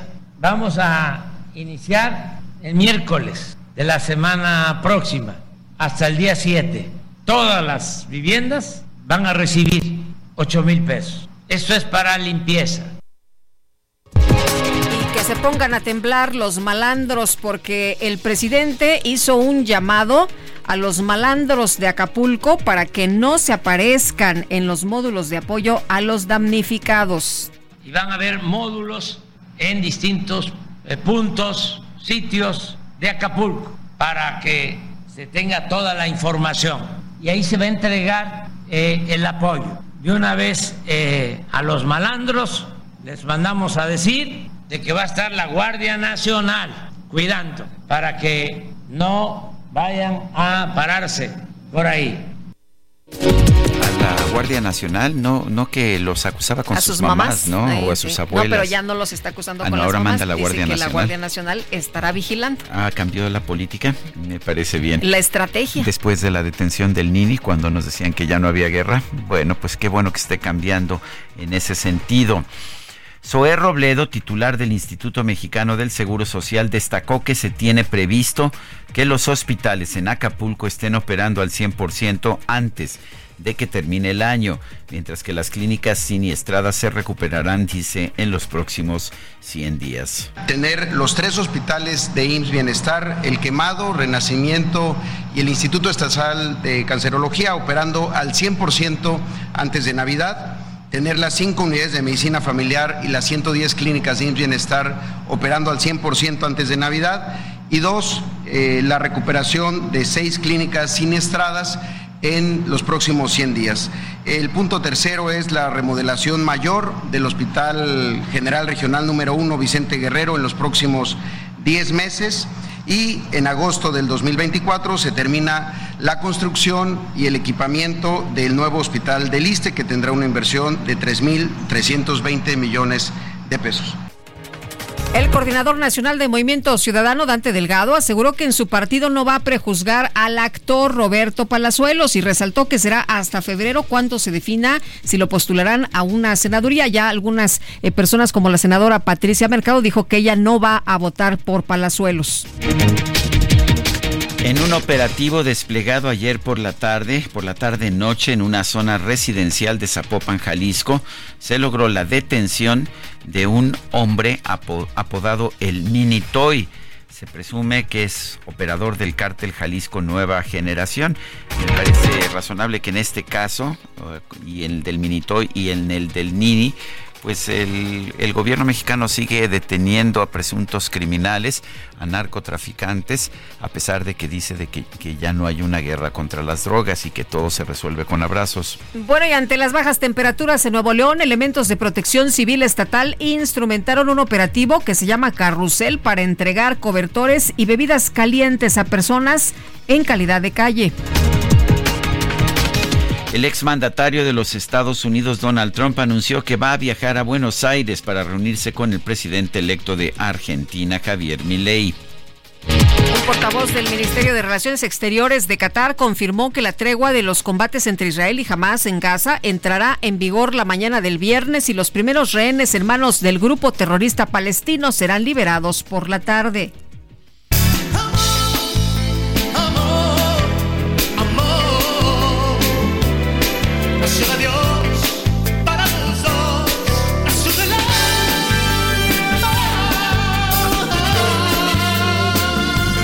Antonio Hernández Venegas, presidente del Grupo Mundo Imperial, informó que como parte del plan para reactivar Acapulco, se van a realizar el año que viene 30 congresos y 16 shows, entre ellos un concierto de Luis Miguel. Recordamos que, recordemos que hace unos días se anunció que el cantante mexicano había donado 10 millones de pesos para la recuperación del puerto y estos días está teniendo pues ahí conciertos en la Arena Ciudad de México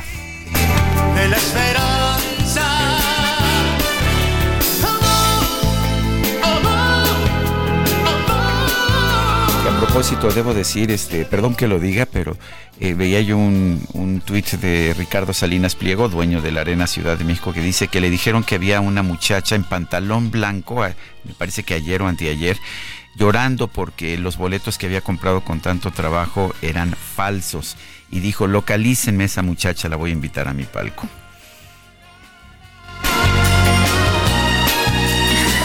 Ya, con razón todo el mundo viene de pantalón blanco, no lo había yo. Este... Ay, ay, ay, muchachas.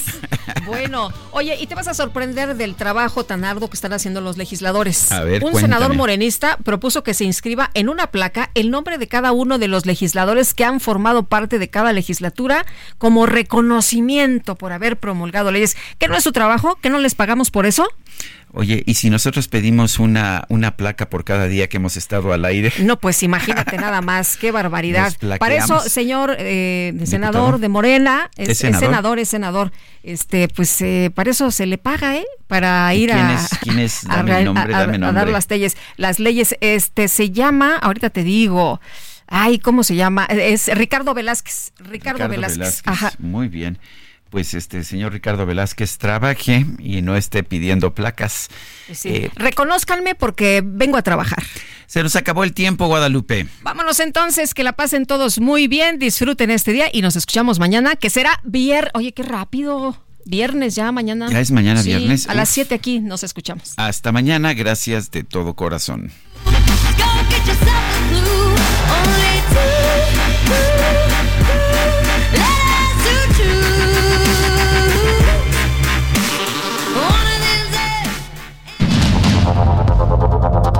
Heraldo Media Group presentó Sergio Sarmiento y Lupita Juárez.